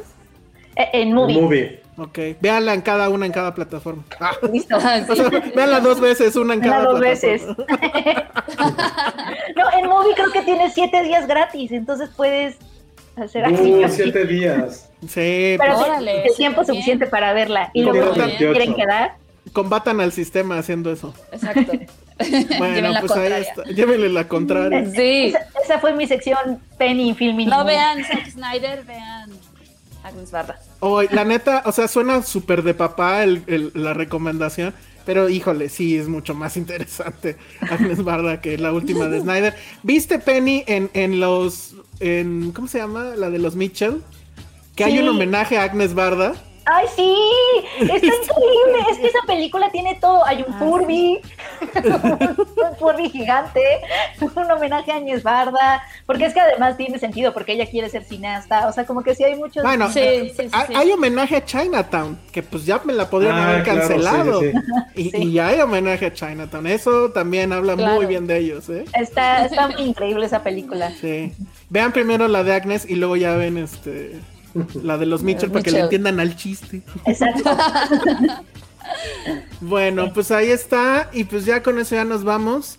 Para la próxima vamos a hablar de la nueva de, de Guy Ritchie. Que yo ya la vi. Se estrena, pues creo que se estrena hoy Tiempo Podcast. Híjole, No, me los gustó. estrenos son en jueves. No son Ya son el viernes. jueves, bueno, entonces para, para los que nos escuchan en audio, este ya se habrá estrenado. Y la verdad es que a mí me gustó muchísimo. O sea, creo que sí, para mí Guy Ritchie ya estaba perdido desde hace un buen rato. O sea, creo que el último decente fue, ¿qué? ¿Snatch? O ya si quieres con muchas ganas rock and roll. Pero en esta lo hace muy, muy bien. Y justo lo padre es que no parece película de, de Guy De Guy Ritchie. Ritchie. Sí, o sea, no, no tiene este asunto de la edición súper rápida. y- o sea, la, la primera secuencia es un plano secuencia fijo. O sea, la cámara está fija y con una cámara fija te va narrando un asalto a un camión con dinero. Y es súper tenso, es emocionante y la, No basta. y no la cámara no, se mueve, no, No. se mueve. Es increíble. Obviamente uno dice Guy Ritchie y este hombre, ¿cómo se llama? Jason Statham. Pues como que ya sabes qué película esperar, pero es justo lo contrario. Está muy bien los dos, la verdad. Sí se las recomiendo un friego, vayan a ver. O sea, sí vale la pena eh, este, estar dos horas sin quitarse un cubrebocas para ver Mm. esa película. Sí, porque ya va a abrir- Cinemex. Ah, sí, sí es cierto, ya va a abrir Cinemex. Y además va a regresar, va a regresar con el estreno de Cruella, ¿no? Cruella, sí. Pero creo que ya también Cinépolis ya se subió al, al estreno. No, que de hecho obviamente. Es que de hecho es preestreno, ¿no? O sea, sí va a estar antes en cine que en la plataforma. Hoy, hoy estaba viendo eso. Un día antes, ¿no? ¿Es solo un día antes? Ah, bueno. Creo que sí. Sí. Entonces Híjole, no sé si Cruella, ¿quién la va a ver? pues creo que ya fue la función, creo que ya nadie. ¿Ya fue la función, Penny? Fue ayer. Yo- ah, ah, sí, sabes que sí la, sí la compartieron porque hubo, creo, conferencias o algo así. Yo no la vi. Mm. Ay, no sé si la voy a ver. Yo, yo, yo por mí, la neta, ni he visto Sí, Ciento no. Y no se me antoja nada. Entonces, No, Sí, no, Super chat para verla. Y de niña era de mis películas favoritas. Esta Ay, de Cruella sí. Cero se me antoja. Ah, Ay, sí. tampoco, sí, Sí. era de mis favoritas. Me, Santa Claus me trajo esa película, entonces era como mágica, era de viene de un lugar lejano, entonces sí. Además un nombre- La hicieron unos original. duendes. Sí, te lo juro que yo pensaba eso. Y era de Tepito, ¿no? Era hablando de- de la, de la animada, ¿verdad, Ale? Sí, no, de la Sí, animada. es una Sí. cosa, pero además un nombre original, a mí me gusta muchísimo, La Noche de las Noche de Narices las narices Frías. frías. Es genial ese título, Está yo no sé en qué momento, ajá, se le, se le cambió porque siento un dálmatas y no sé qué, pero a mí me ¿Y te encanta La Noche de las Narices obra? Frías. Sí, sí es cierto, sí es muy bonita. Que te llevaban a, a la un live escuela, te llevaban a fue ver. Ah, exactamente, Ah, sí, exactamente. hubo, hubo un live action con Emma, digo, con esta... Con Glenn. Close. No, Glenn digo con Close. Glenn Close. Ajá. Ah, Que de hecho, no sé si vieron las fotos, hicieron la comparación entre las fotos de las dos alfombras rojas. O sea, cuando, cuando la primer live action. Y Glenn Close llega full este, cruela. Así el vestido, el, el peinado doble. Y Emma Watson ahí en su Este, Emma Stone. vestidito- Digo, Emma Stone en su Emma vestidito ahí. En su vestidito. Como Oye, de es que oficina. no, no, no, no, no Le sé, no sé. Yo tampoco, La verdad a mí- es que no, no tengo nada de visualmente ganas. no se me antoja, no se me, no, no me dan ganas. O sea, como que ya siento de qué va y como por dónde la van a querer llevar. O sea, Sí. es este camino de la llevaron a la locura. Sí, yo no sé por qué no pueden dejar ¿Y que las mujeres sean villanas nada más, o sea, porque y- tienen y- que, explicar de dónde viene su maldad, se me hace como Pero es que las Disney mujeres es también pueden ser villanas. Disney es así, nadie, nadie es malo, acuérdate, lo hacen malo. Y es incomprendido. O sea, literal, Sí. esta es una cruel incomprendida que no sé por qué carajos tiene poderes también. Eso me choca. O sea, ¿por qué no estamos viendo Jafar? ¿Por qué lo incomprendido? ¿Por qué lo malentendimos, sabes? O sea, Ajá, no, no, no, no. no. Jafar porque era malo. el Solo quería, una, quería ser era, el era ambicioso. Quería poder, quería poder, era lo Sí. que quería. No, y lo, y lo padre de Cruella en la, en la caricatura, bueno, a mí me encantaba, es que era súper grosera, era súper Sí. Y a mí se me hacía muy divertido, era esta onda como, como Garfio, que también era, o sea, que se, Mm. ¿No? Que, que de hecho si pones Peter Pan en, en Disney, en Disney Plus, te pone ahí una leyenda de esta película está mal porque no debes tratar a la gente así, no sé qué. Porque ¿En Garfio es muy- serio? es súper bully con Es muy espías, y de, a bully. ver, muévete, tarado, y no sé, pero te daba mucha risa. Exacto. Oye, Ale, pero además no, no te preguntas cómo, qué tipo de explicación nos van a dar de que la llevaron a desollar perritos. Ajá, Exacto. Sí. O sea, como Cruella porque va a era ser- mala. ¿Cuál va a ser el malentendido? Cruella, ahí? o sea, en, en la película no te explican obviamente su historia y no sabes por qué es mala. Simplemente es una mujer, ya sabes, como soltera, amargada, ¿no? Así te la pintan, pero que es fanática de las pieles. Le encantan las pieles y siempre Todo está mal. innovando. Entonces, cuando ve a los perritos, a los dálmatas, les encanta, Oye. les encanta su piel y se quiere hacer un abrigo con Oye, ellos. pero entonces el villano es la soltería. Ajá. O es, es peta, es, es pira. Aquí lo que te están vendiendo, por lo que por lo que vi en el trailer, es como esta aspirante que quiere ser diseñadora de modas y la Pues decían que era un Joker, ¿no? Sí, pues sí. Exactamente Ajá. es lo que yo Se veo y cero loca se o me antoja. Ajá. O sea, se Sí, vuelve o sea, loca porque que no puede trabajar en. Porque no sé, ¿En no la Chanel? dejan innovarse o sí, seguro, o una jefa O sea, explotadora, no sé. La frustración laboral, amigos, nos lleva a matar perritos. A matar perritos. No, pues qué horror. No, nunca. Oigan, están preguntándonos por el baile de los 41. Según yo ya la comentamos, ¿no? Ya, Cuando estrenó en cines, ya la ya comentamos. alguien, ya alguien puso que leyó la crítica. Entonces, Sí, sí, sí. Lo que pasa es que efectivamente creo que eh, se puso otra vez en conversación porque pues llegó a Netflix. Sí. Pero sí, ya, ya la comentamos en su momento e incluso entrevistamos al director. Este, ahí está en nuestro canal la, la entrevista. Y pues ya, ya, chequen, chequen eso. Y sí hubo textos en, en filmsteria.com. Y bueno, sí hice yo una crítica. ¿A ti te gustó? Ya no me acuerdo si tú estabas ahí, Penny. No ¿Ah, la había la visto, viste? pero justo la vi este fin de semana y sí me gustó.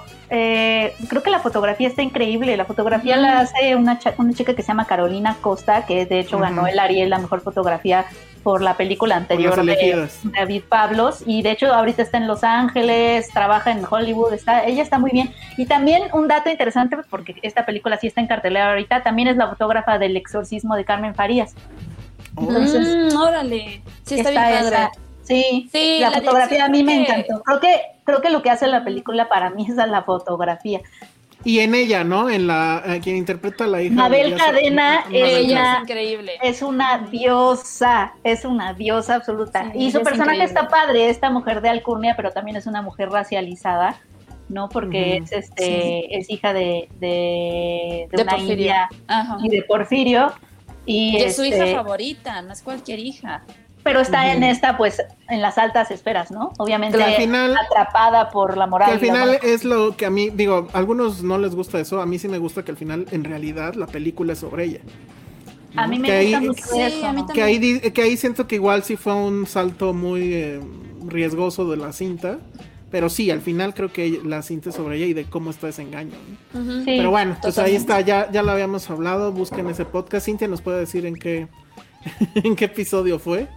Entonces, bueno, pues ya con eso Exacto, nos vamos, ¿no? Ericito, eso, esa es la magia de, de Cruella, esa es la Cruella que queremos, la que contesta así.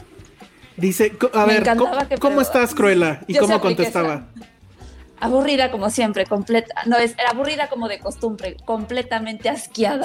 Siempre decía. ¿Hastiada o asqueada? Según yo, asqueada. ¿no? Asqueada. O hastiada, hastiada, ¿verdad? Sí. Hastiada. Sí. Híjole, creo que ya quiero verla. Yo nunca he visto esa película. me Ve la película animada, Animada, porque ella sí. es bien grosera. Es esta maniática, maneja como loca, va pitando, quiere atropellar a la gente, se Ay, penetra a sí, todo cuando mundo. maneja es increíble, tienes razón, Ale. Quiero verla ¿Por ya. qué no la dejan ser, una rojos así en malvada? el volante, le hablan por teléfono y es hola y cuando es alguien que conoce así ¿qué quieres? Juana?"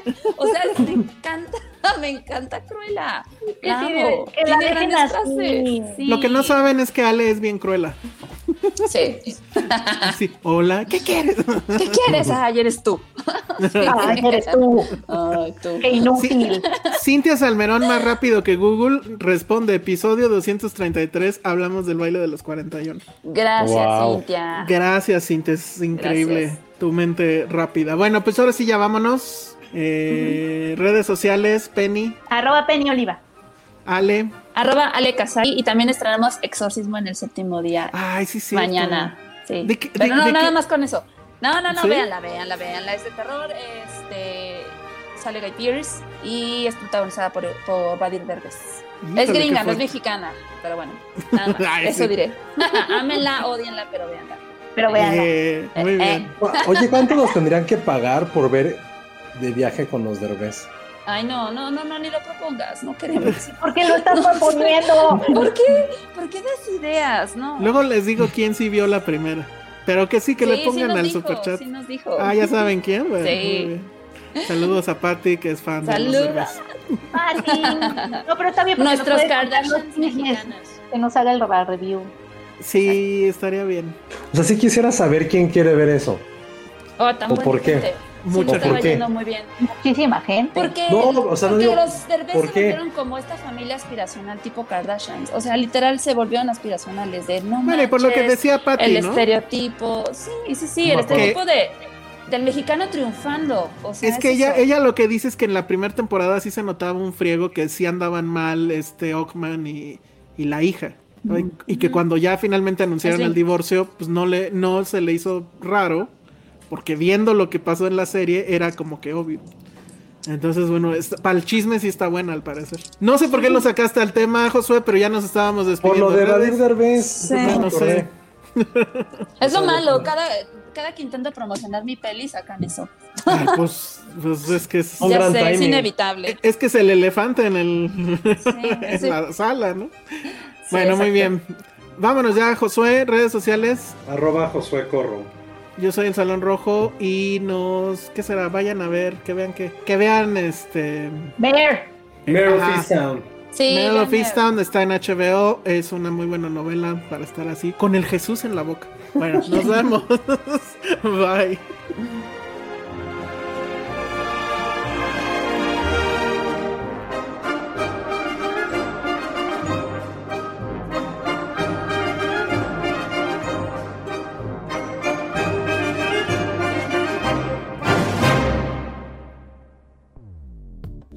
Dixo presentó Filmsteria, con Penny Oliva, Alejandro Alemán y Josué Corro.